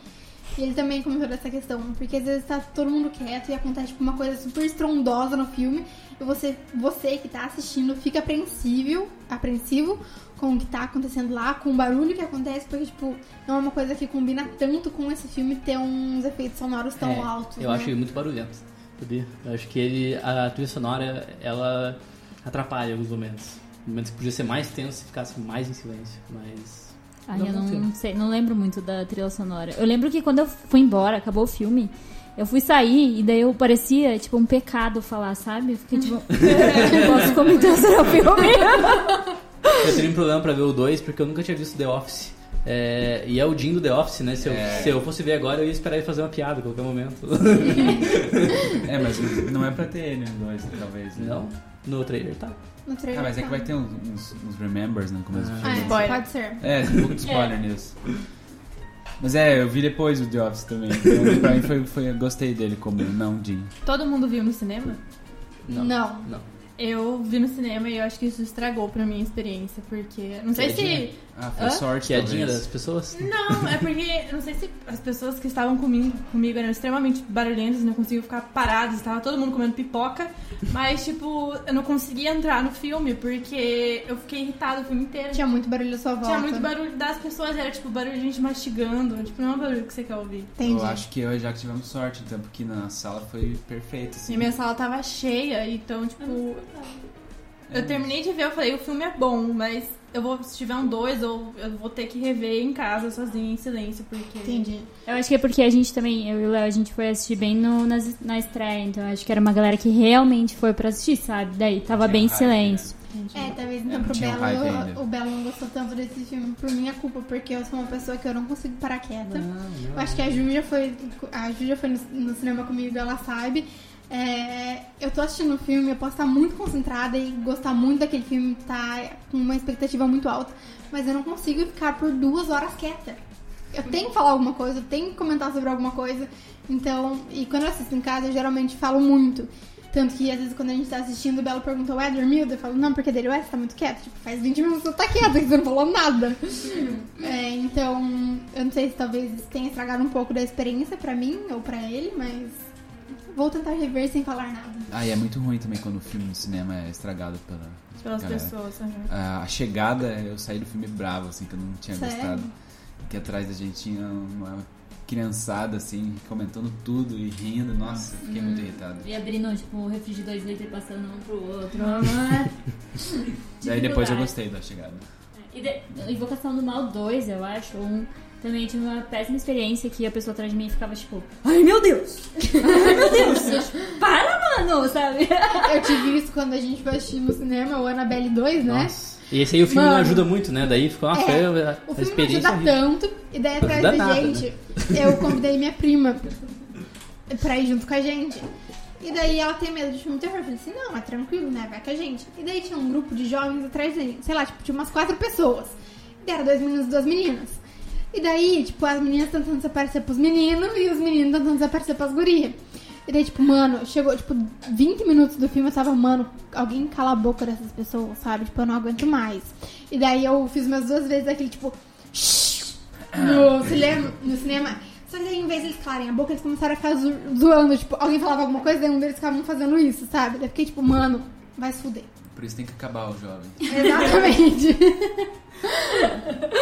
É... Ai, meu Deus, eu me perdi agora. Foi o Léo, já que você quer comentar. Claro, com certeza. Não, falei o meu. Bora! Chega, tá bom já. É, pra mim, o melhor filme do ano foi, sem dúvida nenhuma, Burning. Eu- o Belo fez um coraçãozinho pra mim mais Isso, cedo. isso. Eu fico feliz que você vai falar dele, porque o meu não é, mas eu queria, mas eu queria que fosse. muito bom. É muito sobre bom esse filme. É, um filme coreano, novamente, gente, eu, é, eu não tinha percebido o padrão. Isso prova que a Jaque e o Belo assistiam filmes coreanos antes de Parasita. Então não são posers. Olha! São verdade. hype. A gente é muito E chique. esse, pra mim, Miramadinha. e esse pra mim é o único que tá no nível assim, do Parasita. Nossa, gente, é espetacular. É espetacular. É, é muito bom, assim, é... é- Eu não tenho... É que sempre que eu vou falar desse filme, ninguém dá moral porque eu falo sinopse sem falar o que vai acontecer. Porque a sinopse basicamente é de um cara que encontra uma menina que eles se conheciam quando eles eram mais jovens. E aí essa menina, eles é, retomam a amizade, de certa forma, e essa menina ela vai viajar, é, acho que pra África, se eu não me engano, e ela vai ficar um tempo lá e ela pede pra esse cara cuidar do gato dela. Enquanto ela vai estar fora. Exatamente. É, realmente Mas- falando só isso. é, eu falo isso daí as pessoas ficam tipo, ah, ok. Daí depois vai ver não sei na onde, vai falar, ai, Burning é o melhor filme. Daí eu vou falar, eu falei! E ninguém me escutou. Tem um cara que vai precisar de um gato. É, tipo, ok, normal, né? Tipo, sei lá, se perto do teu vizinho, tá tia. Mas aí, essa menina ela volta depois e ela volta acompanhada de um cara que ela conheceu na viagem. E aí a coisa the real deal. E daí o negócio fica louco. E aí assistam, porque eu não quero atrapalhar a experiência de ninguém, mas é um filme Um sério. plot no final. Esse filme pra mim tem a diferença de uma direção. É um filme espetacularmente bem dirigido, uma das melhores dos últimos anos. É, Porque realmente, como premissa, assim, é muito difícil. Até você vendo o filme, ele não é um filme de tantos acontecimentos, mas muita sugestão. E essas sugestões são muito bem colocadas. É um, um grande filme. Grande E, filme e chega, tipo, quando, começa a chegar ao final, você fica alucinado. Você tá tipo, o que, que aconteceu? O que vai acontecer? É muito bom, gente. Por favor, assistam e confirmem isso na vida pessoal de vocês. Tá bom. É grande e longo também, porque tem 2 horas e 40, eu acho. É grande. Mas, mas eu não consegui parar desse tipo. Mas é maravilhoso mesmo. É eu quase con- confirmo. um irlandês. Não, bem menor. É uma horinha menos. Não, mas é que eu, eu acho que é, tipo, não, não sei se dá pra comparar. É outro ritmo, assim. É... Tem o rapaz do The Walking Dead lá. É verdade. Uma grande atuação. É, ele Foi, também- foi, foi meu coadjuvante favorito daquele ano. Muito bom. Não sei o nome, se ele estiver ouvindo aí. É o Steve alguma coisa. Steve Z1, uma coisa assim. E você, Bela? Fiquei curiosa para saber qual o seu filme desse ano. O meu era um empate técnico entre o Amanda e o Em Chamas, mas como a Jaque já falou de Em Chamas, eu fiquei mais tranquilo. O filme é Amanda, um filme francês, é, e foi um filme que talvez eu eu não acho ele tão bom e tão completo quanto o Em Chamas, mas ele tocou mais a mim porque é, vem um pouquinho do pessoal também. É, esse filme é muito difícil falar sobre ele porque esse mesmo. Porque eu acho que na sinopse dele tem spoiler. Eu, eu vi o filme sabendo qual era o spoiler, mas eu acho que se você não vê, ajuda. É- Você não vê o filme? Hã? Você não vê o filme? Não, se você não vê a sinopse, Ah, tá. assista sem ver a sinopse. Mas eu vou tentar de alguma forma. É É, um, sei lá, né? é um, é um filme sobre. É um filme francês, um diretor chamado Michael Hertz. É sobre uma relação de família ali. Tem a mulher e tem o irmão mais novo dela, que é o protagonista, e eles vivem juntos é, com a filha dela, que é uma menininha ali da faixa dos 7, 8 anos. É, um dia algo acontece, algo bem relacionado à política e à sociedade francesa atualmente, é, e nos últimos anos, enfim, que muda totalmente a dinâmica daquela família e eles têm que se virar como, como podem. É um filme muito sobre consequência e como você lida com, as- com essas consequências, mas é um filme que ele não é totalmente assim. é, ele, mesmo ele sendo um filme pesado, um filme triste, dramático, ele, ele é um filme muito realista, muito maduro também. Ele mostra é, a, a reação dos personagens para aquele acontecimento de uma forma que eu consigo ver acontecendo. Eu, eu consigo ver isso acontecendo comigo, com qualquer um. É algo muito, muito pesado, mas muito, muito realista, enfim. É bem difícil falar sobre esse filme porque ele tem ele tem na sinopse dele algo que acontece lá pelos 50 minutos. Então Entendi. eu acho muito difícil falar, mas é um filme que eu deixo muito recomendado, Amanda. Entrou no Telecine esses dias, pra quem tiver. E você, Ju? Eu trago um documentário é, que eu assisti ano passado, mas é de 2018, que são Três Estranhos Idênticos, que é aquela história dos de três gêmeos idênticos que foram separados, foram adotados por famílias diferentes. E é basicamente isso, tipo, na real, é, quando um deles começa a faculdade, ele encontra o gêmeo dele, aí é, tipo, isso acaba sendo meio que um- uma grande notícia, assim, sai no jornal. E quando os dois, tipo, já não é estranho você achar o seu irmão gêmeo tantos anos depois. Quando sai no jornal, eles descobrem que eles têm outro irmão, que são trigêmeos, que foram separados quando eles estavam para adoção. E aí esse documentário conta essa história e também conta o, o porquê eles foram separados, que basicamente foi para uma, pra uma pesquisa é, de um médico, um psiquiatra, que ele queria entender qual era a influência no ambiente que a pessoa vive no desenvolvimento dela como pessoa. Cruel, então, né? bem Cruel. cruel. Então ele pega, tipo, e na real, ao longo do documentário, você descobre que não foi só esse caso, tem outros. Tem outras. Gê... Tem não duas são irmãs. trigêmeos, mas tem Aham. uma gêmea e tem, Tem outros, casos, né? de, de, de irmãos que foram separados, assim, todos adotivos. E todos pela mesma instituição, né? Pelo Sim. mesmo orfanato. no Aham. E o documentário é basicamente isso, assim, então eu não vou dizer o que que eles descobrem no final, porque tem que assistir. Mas é também é um, é uma, é um filme que eu vi, tipo, fui recomendando pra todo mundo e falei, meu Deus, assista porque eu tenho que conversar com alguém sobre isso. Eu assisti esse filme por causa da Ju. Aham, eu quero Na saber verdade, sobre uma vez o Belo tinha comentado desse filme, eu caguei assim pra história.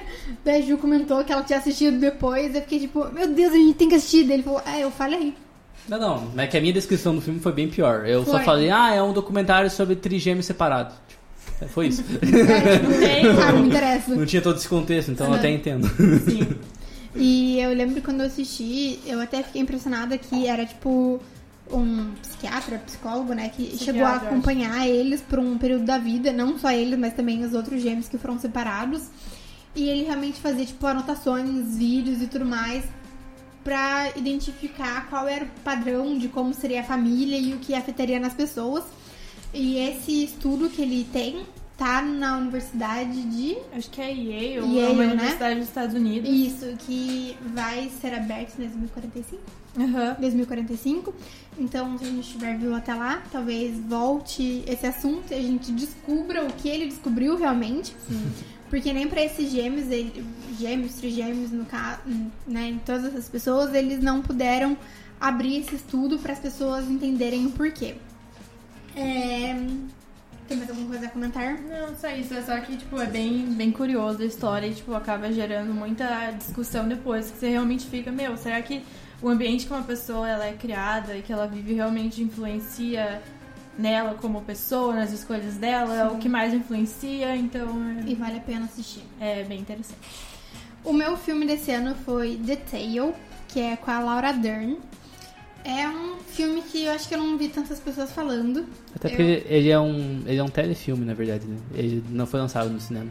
Ah, foi, não? foi só pela HBO.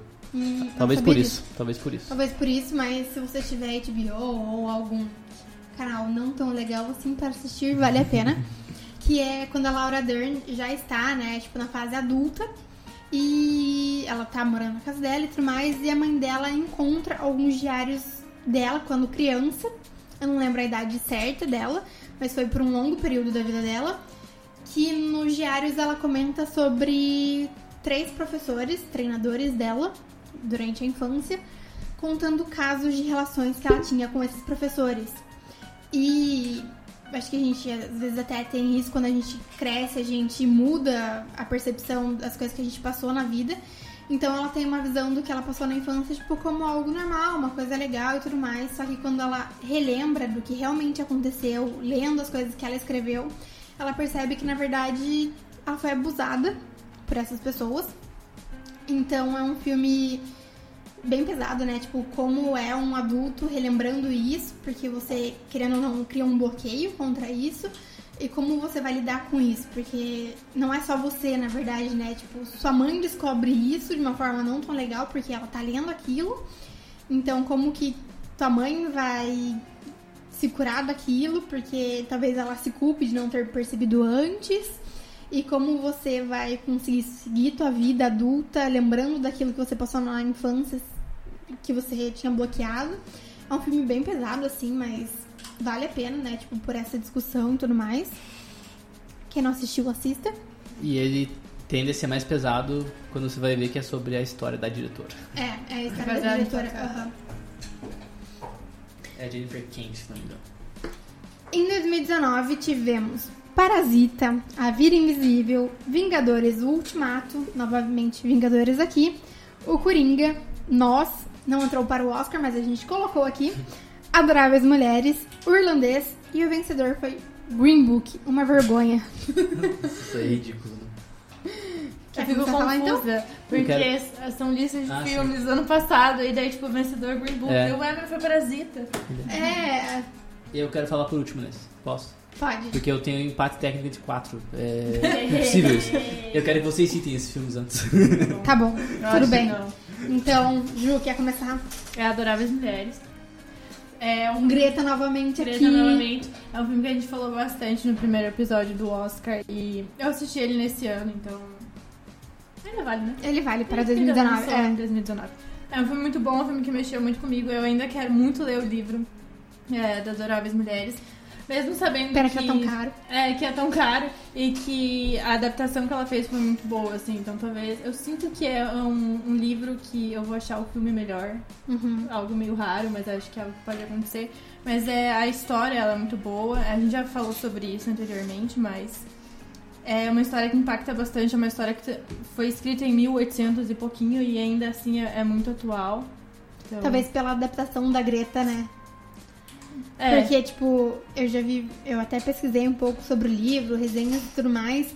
Eu vi várias pessoas falando, tipo, que o livro não é tão bom, que ele pega os mesmos temas, mas ele não trata com tanto conhecimento, assim. Mas eu acho que não é culpa de ninguém, porque realmente o livro foi escrito naquela época, então foi a visão da, da escritora naquela época. E eu vi várias pessoas elogiando o trabalho da Greta, porque ela pegar um livro daquela época e conseguir transportar para um período atual, assim, foi, tipo, incrível. Então acho que eu teria a mesma opinião que você, né? Tipo, sobre ler o livro e achar o filme melhor. Mas eu fiquei muito em dúvida esse ano. Eu fiquei em dúvida entre Adoráveis Mulheres, mas eu preferi trazer um filme brasileiro, que também é sobre a vida de mulheres, que é A Vida Invisível, Aê, um de. Eurídice Guimarães, que também é uma adaptação de livro. Eu tenho muita vontade de ler esse livro. É... E é uma história de duas irmãs que, ela, que uma delas acaba fugindo de casa por conta de um amor repentino que ela encontra ao longo da vida dela. E essa pessoa abandona ela, grávida e longe da família e tudo. Ela tenta retornar para casa, mas quando ela chega, ela não sabe da irmã, o pai não aceita ela de volta. Então, como que essas duas irmãs vão seguir a vida, sabe? Tipo, longe uma da outra, porque uma era o porto seguro da outra. E a gente tem a presença ilustre de. Fernanda Montenegro. Exatamente. É um filme maravilhoso. Eu chorei bastante com esse filme. E até no dia que eu assisti esse filme com o Belo no cinema, eu saí eu falei, tipo, eu sei que não é tão da nossa realidade, tipo, as coisas que acontecem. Mas eu pensei muito, tipo, sei lá, na minha avó ou nas pessoas antes, assim.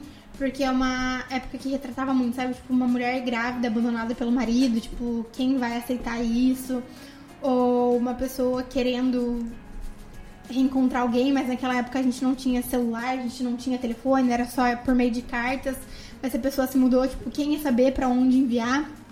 Então, foi um, um filme que eu gostei bastante pelo enredo, pelas protagonistas e também por essa visão que eu tive, tipo, não de agora, mas das pessoas de antes, sabe?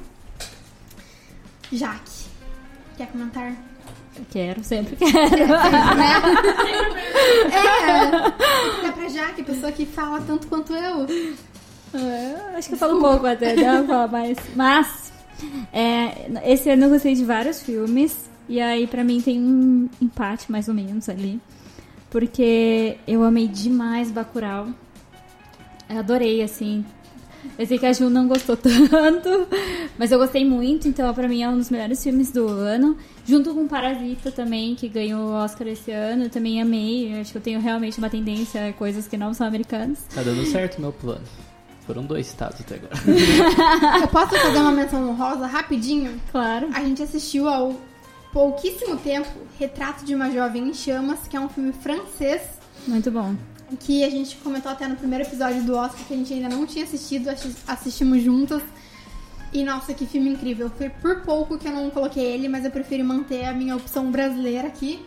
Mas é um filme que vale muito a pena ser assistido.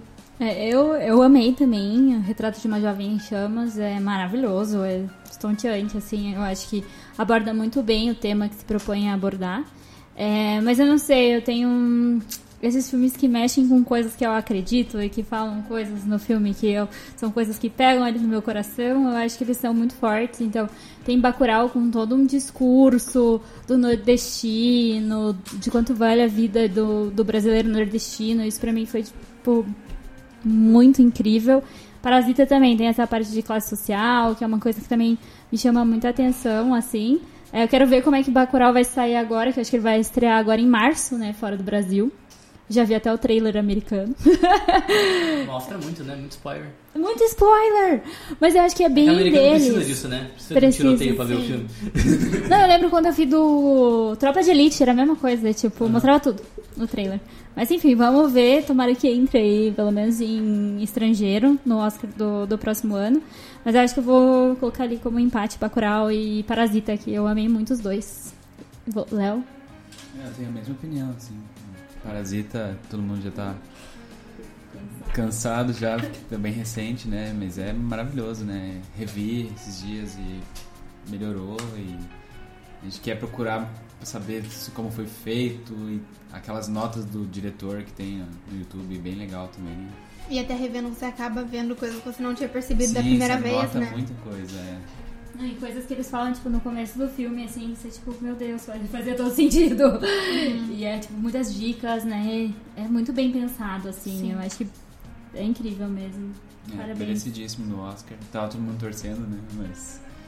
E aí, foi tipo, ninguém tava acreditando. Eu, o Belo acreditava. É, no filme todo mundo queria, mas. Só eu, só eu consegui no bolão. No bolão, o Belo colocou, a gente ficou zoando, tipo, muito. A Ju pegou, mandou tirar pra gente e falou, tipo, mano, o que, que o Belo tá colocando Parasita como melhor filme? E a gente rindo. E quem ganhou o bolão? Por um ponto, foi ele. Com. Parasita. Com Parasita. Mas eu acho que isso abre muitas portas pros próximos Oscar, né? Tipo, não sei, é, Tomara. os próximos Oscar, Oscars. Oscaris. Oscar. Oscars. Oscars. É, foi bem legal ter ganhado como é, principal filme sendo um filme estrangeiro. Sim. Então você. Deu certo. Deu certo. É, Agora cara, não é que falar nada. 2019 foi barra pesada. Foi o ano que, na minha lista de filmes favoritos da década, foi o ano que mais teve filmes. É, além de alguns que você está, A Vida Invisível eu acho fantástico. O Retrato de uma Jovem em Chamas eu acho mais fantástico ainda. É, o Parasita é perfeito, é o, é o grande hit do ano, filme muito acessível, deu muito certo. São três filmes que eu, que eu amo incondicionalmente. Além deles, tem o Bacurau, que eu gosto muito, tem o Irlandês, que eu gosto muito. Mas, pra mim, o que tá no mesmo nível desses, desses que vocês citaram é o Dor e Glória, filme do Pedro Almodóvar. É... Almodóvar Que- maravilhoso. E, e olha só que curioso, Jaque. Eu nunca tive o Almodóvar como um grande diretor favorito, assim. Eu, eu gosto de alguns filmes dele, como A Lei do Desejo, é, O Fale Com Ela, mas não é um, um dos diretores da minha vida, assim, que eu digo, nossa, como eu amo Almodóvar. Nesse filme, ele, ele, ele conseguiu fazer algo tão maduro, é, tão... é, ele revisita muitas coisas da própria vida dele.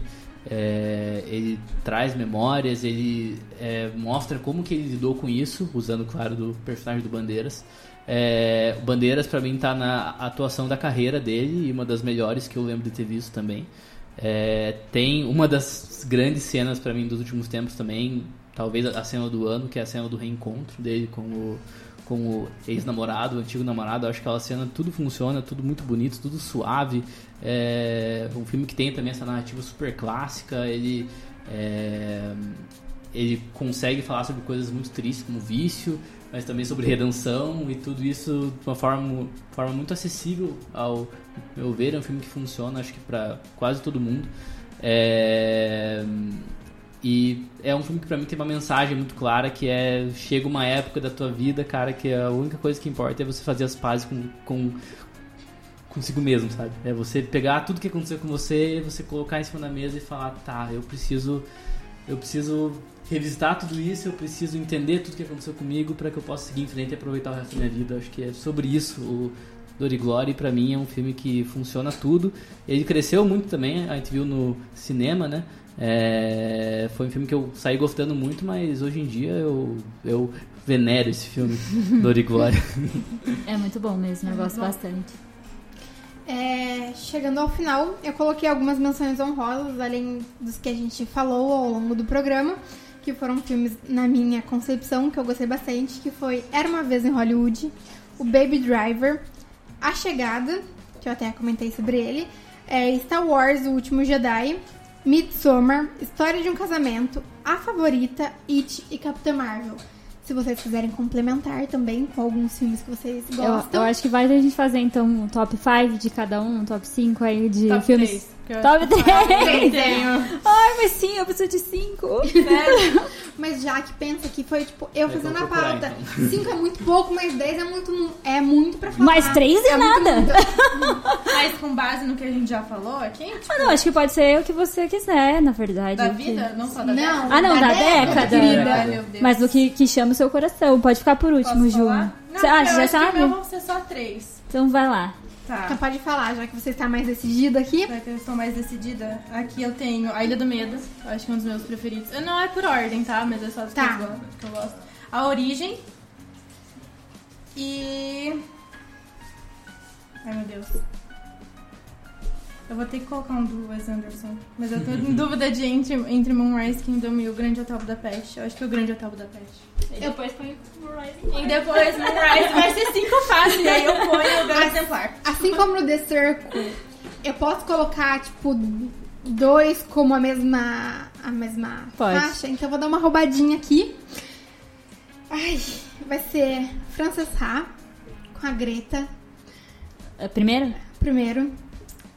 Helena como segundo. Lady Bird e Adoráveis Mulheres como terceiro. Não, é- não, mas podia ser cinco, não era? Não, é três.